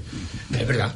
Eso pasó, por ejemplo, en el 95, es decir, en el 95 había magníficos alcaldes socialistas, pero por encima pasó la ola del Partido Popular en determinadas instituciones. En algunas, en algunas era razonable el cambio y en otras fue simplemente la ola nacional, el tsunami de, el tsunami contra los gobiernos ya de Felipe González, quien arrastró y quitó por medio a determinados alcaldes socialistas que, que podían presumir de una razonable buena gestión en aquel momento. Que puede pasar lo mismo, no ahora en relación con el tema catalán, es evidente que también eso ha pasado en otras circunstancias distintas, como por ejemplo en el 2015 el Partido Popular perdió determinadas instituciones, determinadas, instituciones, comunidades autónomas, gobiernos, gobiernos municipales de primer rango, como por ejemplo Madrid, como por ejemplo Madrid, ya Barcelona no, nunca lo había, no nunca la, nunca la ha dirigido, pero sí Sevilla, ¿Y por qué? Porque también había elementos, elementos políticos de este, de este calibre, como por ejemplo la gran corrupción en la que estaba inmerso el particular, en aquel momento al menos, que evidentemente otros prefirieron otras alianzas cuando ya no había mayorías absolutas. El sistema de certeza es complejo. Si hacemos un esfuerzo para hablar estrictamente de lo que nos ocupa, eh, porque siempre hemos hablado del relato, y el relato ahora tiene un autor que es el relator. La cosa, eh, la cosa es bien sencilla. Es decir, en un ámbito de dificultades, y aquí sí discrepo de Arcadio, de una verdad, o de, una verdad dicha por él, y es que aparece el papel Pero claro, no, Arcadio no. Que el papel de, que habla de Torra aparece son los 21 puntos, que en gran medida tiene elementos, elementos notor, notoria, notoriamente esperpénticos. Pero ese papel va firmado por el señor Torra, no tiene la firma de más nadie. Es decir, no vincula a, ni a Pedro Sánchez, ni a la vicepresidenta, ni a ningún miembro del gobierno de España. ¿Usted ha visto ese papel? Eh, sí, la fotocopia que está publicada en el mundo, por ejemplo. Es decir, no lo vincula y ahora, sin embargo, está metido en un lío tremendo porque resulta que eso ocurrió y él lo ha escondido. Sí, pero perdón, sí. ese papel, si me permite un segundo que se escuche con, con, con mucha atención, ese papel vincula al señor Torra. A mí, no me, a mí no me consta la atención con la que me escuchaste, ¿eh? no me consta. Sí, sí. Ahora bien, la siguiente, la siguiente, Soy fedatario de que se le escuchó con atención. La siguiente, la siguiente, la siguiente variable es que ese papel fue, fue eh, no fue tenido en cuenta. El señor, el señor Sánchez no lo pasó al ámbito del proceso político dentro de un gobierno, no lo consideró oportuno y ahora, claro, el papel lo enseña la, lo enseña la otra parte, responsabilidad de la otra parte. Es más, dificulta al gobierno de España la posibilidad de acuerdo con ese papel encima de la mesa mientras no se rompa de una manera simbólica públicamente. Y hay un problema de relación con Cataluña que no lo crea este gobierno, venía creado por el gobierno anterior, que es el autor y el artífice de la masacre de la policía. La masacre es una palabra exagerada, pero de la tensión de la Policía Nacional en las calles de, en las calles de Barcelona, el famoso, el famoso 1 de octubre, y bueno, eh, hay elementos de tensión acumulados y hay que ver cómo se resuelve. Entonces, primera cuestión, diálogo, todo el posible. Acuerdo dentro del marco legal y del marco constitucional. Y en eso se está, se podrá conseguir o no. Hay un gobierno en muy malas condiciones porque tiene una minoría parlamentaria, porque la, complementariedad se le da en gran parte. Los votos, los 17 parlamentarios a los que antes hacía referencia Arcadio, de la suma de Esquerra Republicana y Partido Demócrata Catalán, eso es complicado. Y está también la elaboración del presupuesto encima de la mesa. Y por otra parte, una oposición crecida que plantea una el desiderato en este fin de semana con una manifestación cumbre en Madrid.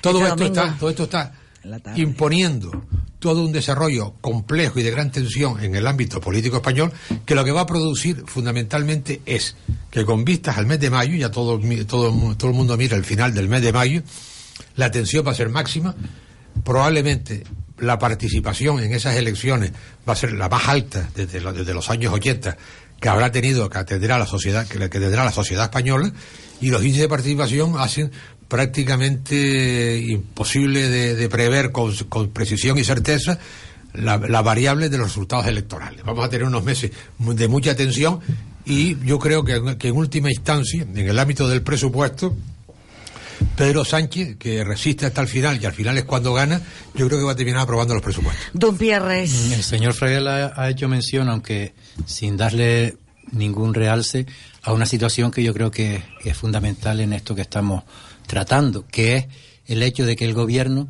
no tiene mayoría para sacar en los presupuestos generales del Estado ni muchas de las de, las actividades que tiene y necesita y ahí está ahí radica el principal problema necesita de quién tiene que negociar o tratar con ellos en Cataluña. Es decir, se no, pero lo dijo pero así muy muy, muy sin énfasis. Sí, exacto. ¿Qué es lo que ocurre con esto? Que los independentistas catalanes se convierten en juez y parte de una actividad política y por lo tanto están sometiendo al gobierno a un chantaje que el grave error del gobierno, en mi opinión, es hacerles caso y ceder en algunas cuestiones a ese chantaje y no buscar en otros ámbitos del espectro parlamentario los apoyos necesarios para no que no sea preciso el tener que contar con ellos. No olvidemos que previo a la moción de censura, el señor Sánchez contaba con el apoyo de Ciudadanos para gobernar también.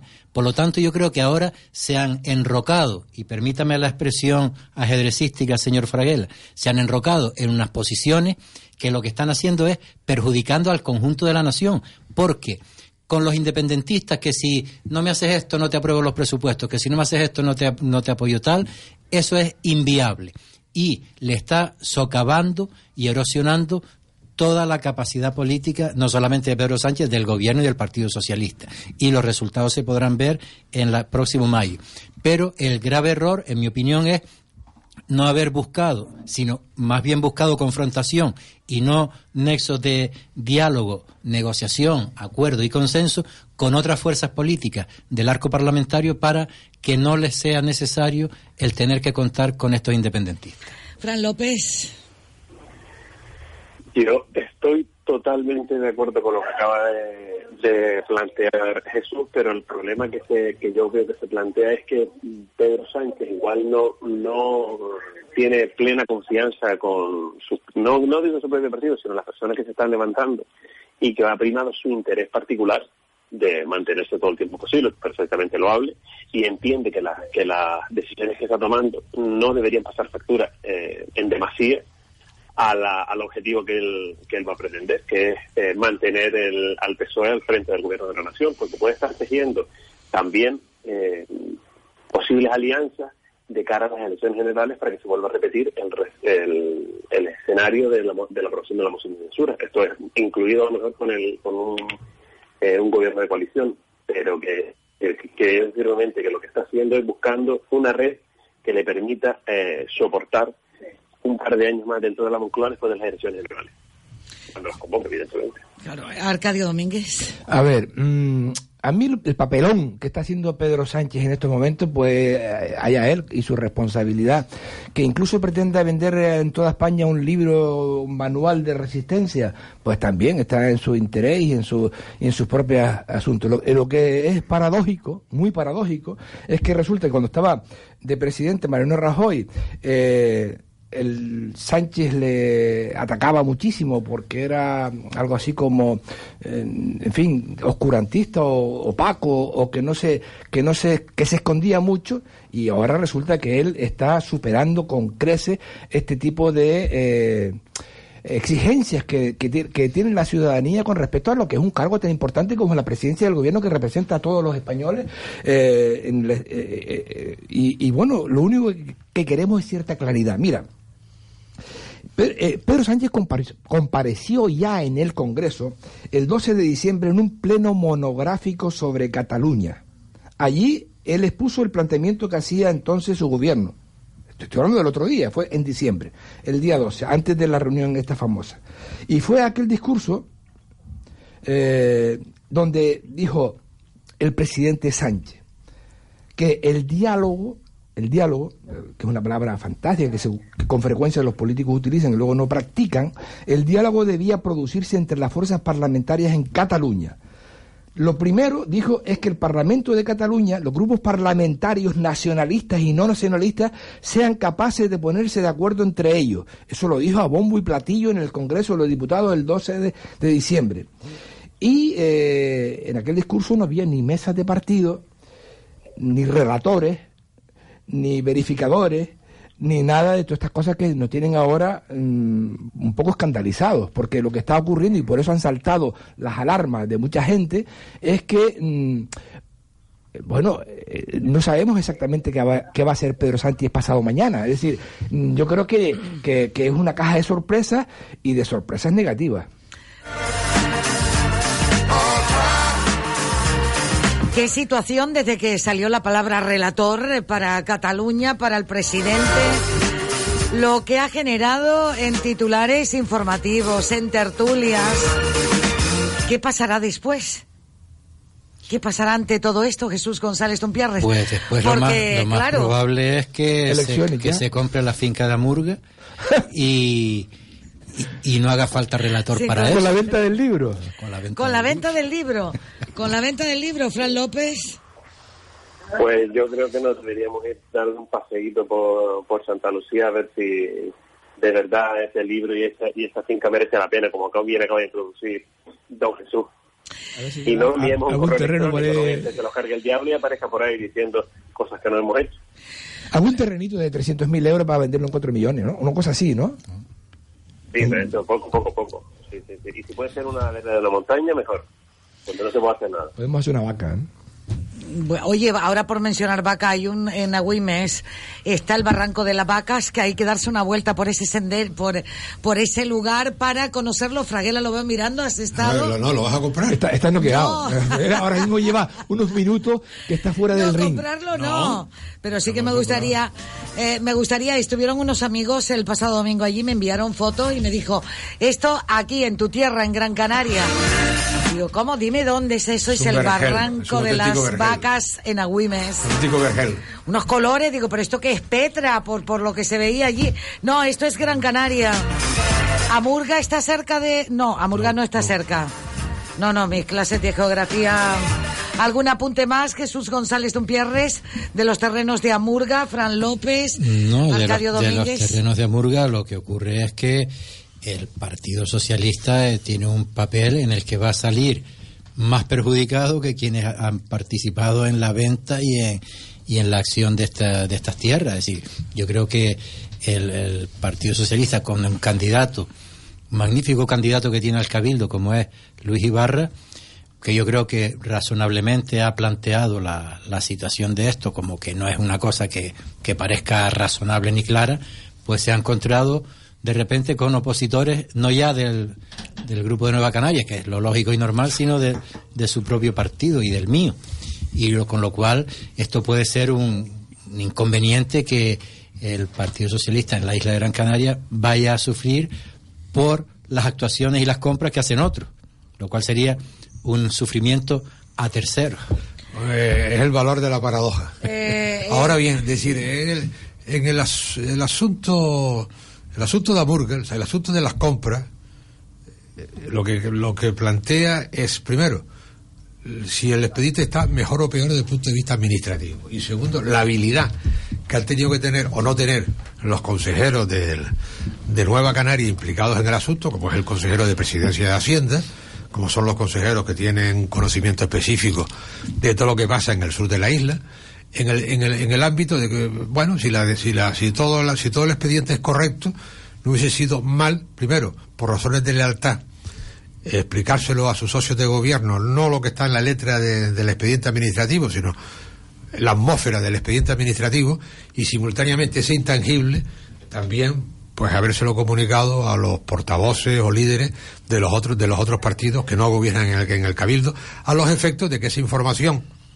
pues fluyese simultáneamente por, para todos por igual y que la valoración fuese hecha en- eh, con la corrección del dato del dato político específico que no tiene nada que ver con, con- con- con la variable con la variable administrativa en tal sentido yo creo que, que al consejero de presidencia del cabildo de Gran Canaria le ha, le ha faltado manca fineza y una vez dicho esto Sí. en el ámbito del Partido Socialista el compañero de gobierno el compañero de gobierno de Nueva Canarias de Antonio Morales hombre tiene dificultades primero porque Ángel Víctor Torres es el vicepresidente del Cabildo y simultáneamente es secretario general del partido a nivel de Canarias y es el, es el cargo más importante del partido en Canarias, como es evidente, y simultáneamente es y será el candidato a la presidencia del gobierno.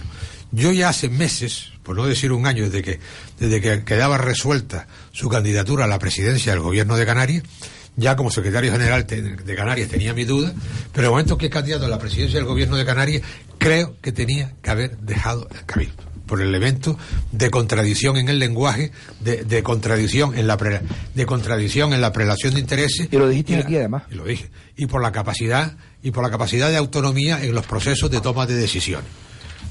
Y ahora viene la siguiente, la siguiente contradicción, que también tiene que ver con el Partido Socialista. Y es que Ángel Víctor dentro se ve impelido a estar en la solidaridad, del- como no puede ser menos, del propio equipo de gobierno, con, limitaciones a la, a la, a la, a la crítica por de, la, falta de lealtad, y que cuando hay una falta de lealtad quizá no sea quizá no sea la única sino el indicio de que ha habido falta de lealtad.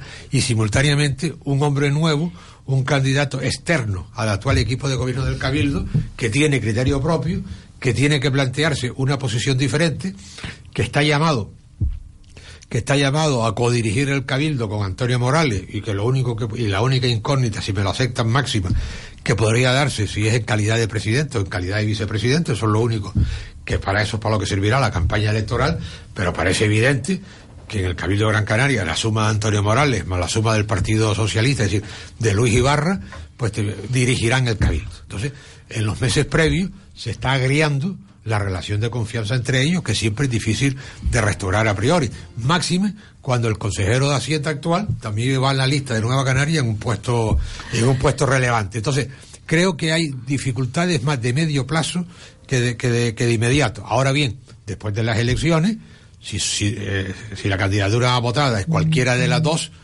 pues será presidente y simultáneamente tendrá que apoyarse en la gobernación del Cabildo y en el equipo de gobierno con, con, la otra parte. Quiero decir con todo esto que se, que se está enredando la madeja de tal manera porque todos han ido detrás de una liebre, de una liebre que la que la ha sacado y la hace correr todos los días un importante holding de comunicación nuevo en Canarias.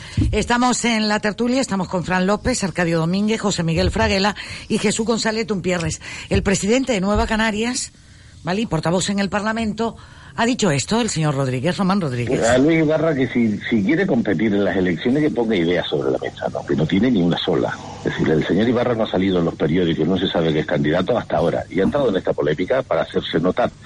Y lo que dice lo tiene que demostrar y no lo podrá demostrar porque sabe que es falso, ¿no? Y además él sabe que ha comprado fincas en directo, sin negociación, que afortunadamente en el Cabildo de Gran Canaria, en esta etapa, yo creo que con acierto de los servicios profesionales y técnicos del Cabildo, había que hacerlo por convocatoria pública. Y que... Ahí estaban las declaraciones del señor Rodríguez. Jesús González Tupierres, Yo creo que el señor Román Rodríguez hubiera estado magníficamente en silencio en este tema, como trató de estar al principio cuando se descubrió que la finca era de su mujer. Es decir, de su, mujer, no, de su, familia política. de su familia política en la que se incluye su mujer. Es decir, que cuando eh, están descubriendo el pastel, me callo y digo, eso no tiene nada que ver conmigo, yo ahí no tengo nada que ver, y ahora ya sí tiene que ver porque parece ser que el señor Ibarra ha dado exactamente en la diana de la situación de estos terrenos de Amurga. Yo creo que es lamentable lo que dice el señor Román Rodríguez respecto a Luis Ibarra.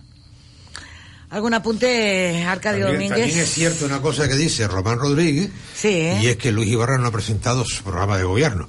Y, bueno. y eso tiene explicaciones porque todavía no toca y porque el programa es del partido y no es de Luis Ibarra y se decide cuando dice el partido pero lo que es evidente es que Luis Ibarra que ya es el candidato, el candidato formalmente nombrado Socialista. pues ya entra en la polémica entre otras cosas porque los medios de comunicación le piden que entre en la polémica y dé su opinión directa claro pero hay, hay un hay un dato que no es menor es decir se dice baladí baladí es decir Luis Ibarra es oficialmente candidato al Cabildo, uh -huh. con derecho a hablar sobre los temas que afectan a la política en Gran Canaria. Claro. Román Rodríguez, en este caso, es el consorte de la persona a la que se le compra la finca. Fíjese usted qué diferencias de papeles entre uno y otro. Y sin embargo, Román Rodríguez intenta sacar a Luis Ibarra de, esta, de este tema para que no le esté escarbando. Sí, Yo creo que es totalmente lamentable. Arcadio, ¿qué ibas a apuntar? Sí, no, a ver, yo, si me permiten, voy a tomar un poco de distancia de este conflicto eh, para intentar explicar mi posición. Ustedes recordarán que hay una frase, quizás la más, una de las más famosas de William Shakespeare en su producción teatral, cuando que se, que se llama Algo huele a podrido en Dinamarca, de Shakespeare. Hamlet. Sí, sí, claro, la obra se llama Hamlet, pero el que lo escribe es William Shakespeare. Bueno, eh, la pronunciación impecable del inglés. No, a, además, eh, también podría decir Shakespeare, pero usted entendía mejor Shakespeare, ¿no? Mm, de todas formas, me encanta porque cuando uno va a decir algo así nuevo, mm, ustedes mm, les estoy intentando enseñar la luna y se ponen a mirar para el dedo. Vean la luna. Estamos en, la, en la, moda actual, don Arcadio. Estamos en la moda actual que tenemos que mirar tomemos distancia, el dedo. Tomemos distancia. Mire, en política hay una máxima. Cuando hacen falta tantas palabras para explicar una cosa, algo huele mal algo huele mal. Llevamos como semanas con este asunto y resulta que nos están invadiendo con un montón de relatos. Relatos. Relator. Sí. Eh, a ver, a ver, te veo un poco, te veo un poco tocado, ¿eh? No sé por qué, pero efectivamente debe ser que estás pensando. Y eso, en, en fin, en ciertas cabezas requiere, no, requiere su tiempo. Requiere tiempo. A ver, cuando, insisto, se... Eh, ríos de tinta, explicaciones diversas, consejeros por aquí, candidatos por allá, eh, familiares por el otro lado, partidos políticos, todo el mundo metiendo la cuchara y además dando tantas explicaciones, algo huele mal. Eh, ¿Algo, ¿Ha cocinado alguien algo aquí que huele mal? Huevos, podridos, que ha sido sulfídrico. A ver, Fran López, ¿algún apunte para ir cerrando este tema? Lo que sí, lo que sí veo es que, además de haber cocinado algo mal que huele a podrido, evidencia una cosa, el presidente del Cabildo no tiene ninguna cintura para manejarse en situaciones en las que no está ampliamente respaldado por una gran mayoría absoluta como ha tenido durante los últimos años está, en su está, está, bien que lo diga, está, no está entrenado a otros escenarios no está entrenado a escenario y se le notan las declaraciones que hace, pero más todavía se le nota. Muy bien a la pregunta de Fran López, porque la política tendría que ser con mayoría y sin mayoría, decir, y sin mayorías más porque te obliga a tener esa cintura que tan en falta se echa. Ya lo dijo Chano Franqui hace nada, hace un par de horas dijo Chano Franqui aquello de que el señor Morales tiene que acostumbrarse a también a que le critiquen. Pero es que no está acostumbrado. Y más todavía se ve que han mandado a Pedro Justo, que no es el consejero que ha tramitado el expediente, porque el trámite del expediente corresponde al consejero del patrimonio, que no es el, consejero de medio ambiente, que es el que sea el pliego técnico, el que dice las características técnicas que debe tener el suelo para comprar. ¿Alguien ha escuchado la valoración técnica por qué se eligió ese suelo y no otro, desde el punto de vista técnico, no desde el punto de vista administrativo. Sí, sí, para eso, no, para eso, perdón, los, los, jefes de servicio del área medio, que es curioso, sí. El consejero de la felicidad, que es el consejero de, medio ambiente, que es el que tiene que hacer el pliego técnico. Pero no es de una canaria. No es un político, no es el que tiene que en la calle explicar diciendo, por qué lo ha hecho. Porque estoy diciendo que esa, esa función de manera extraña la han asumido los altos los altos cargos funcionariales, los jefes de servicio del ámbito de medio ambiente, pero no el consejero ni el director general. Lo que huele mal, lo que huele mal es que salga el consejero de presidencia a explicar algo que ha dado trámite y no el consejero que ha dicho que cuál es la cuestión técnica, por qué se elige a Murca y no se elige eh, la tuna de Paloma. Eso sí está explicado, eso está explicado no por el consejero. no ha salido el consejero de la Estoy explicando que no está explicado. Lo una persona que no hace. Te estoy explicando. Pero a mí no me la explicación de jefe de servicio, porque no sé para qué política. Pero vamos a ver, los jefes de servicio han explicado por qué tomaron. Pero para qué los quiero. Pero Frank, escúchame.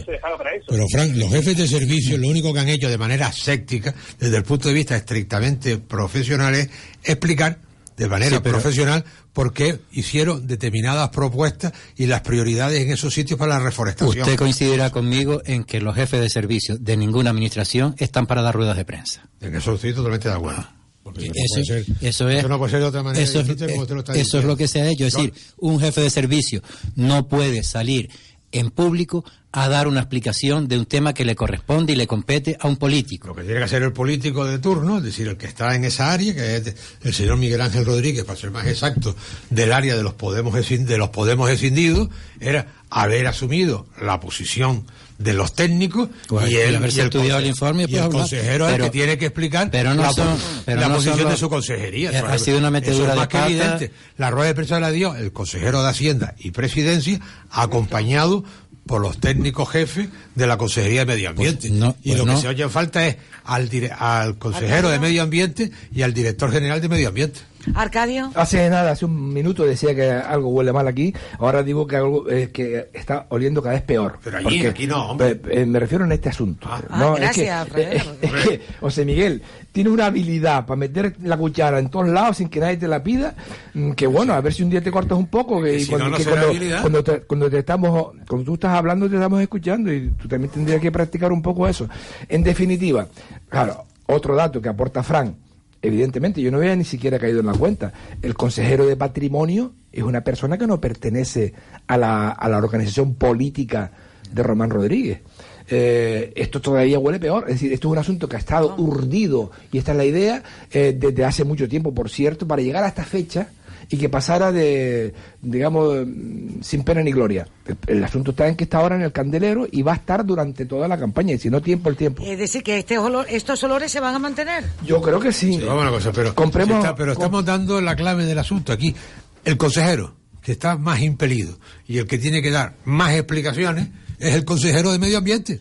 que es el que, que es el que no ha dado ninguna. Es decir, entonces? aquí el error es que está hablando todo, el ruido es, el ruido es demasiado grande dentro del cabildo, que si el señor Morán, es que aquí el primero que tiene que ser impelido a dar explicaciones concretas, porque afecta al ámbito estricto de su consejería, que es quien hace la propuesta de compra, aunque las perras la tienen la consejería de Hacienda para entendernos. ¿Pero qué estoy diciendo yo? Lo ¿Es mismo. ¿Lo mismo? Pues si lo que estoy diciendo yo para pero- pero con- no- no hace Pues si, falta- lo- si los dos coinciden muy mal está la cosa. No, pero- Este- pero efectiva- efectivamente, ahí efectivamente. ahí fino. Pero hay una cosa que, De claro, verdad es que decir, sí. no se le está exigiendo al consejero de Medio Ambiente Mira, que salga a dar la mira, opinión. Al final, esto está judi- judicializado ya, está metido en el juzgado. Al final, seguramente que será un procedimiento administrativo Sí, correcto. Así es, así es. Y va a ser legal todo. Pero sigue oliendo mal. Señores, que nos vamos. Que el presidente de Ryanair dice que él no ha dicho eso, que, que no, que, que él niega que, que esté harto de Canarias, que él sigue viniendo aquí con la familia y repite en las islas. Para que se entere el señor Clavijo, lo ha dicho así él, Arcadio. Sí. Así que, bueno, Totalmente de acuerdo. ¿también está de acuerdo? De acuerdo. Gracias. Nos vamos, despedimos a José Miguel Fraguela, Jesús González Tumpierre. Fran, nos vemos, un abrazo. Un abrazo. Gracias, buen día y Arcadio Domínguez. Y quien les habla, Dulce María Facundo.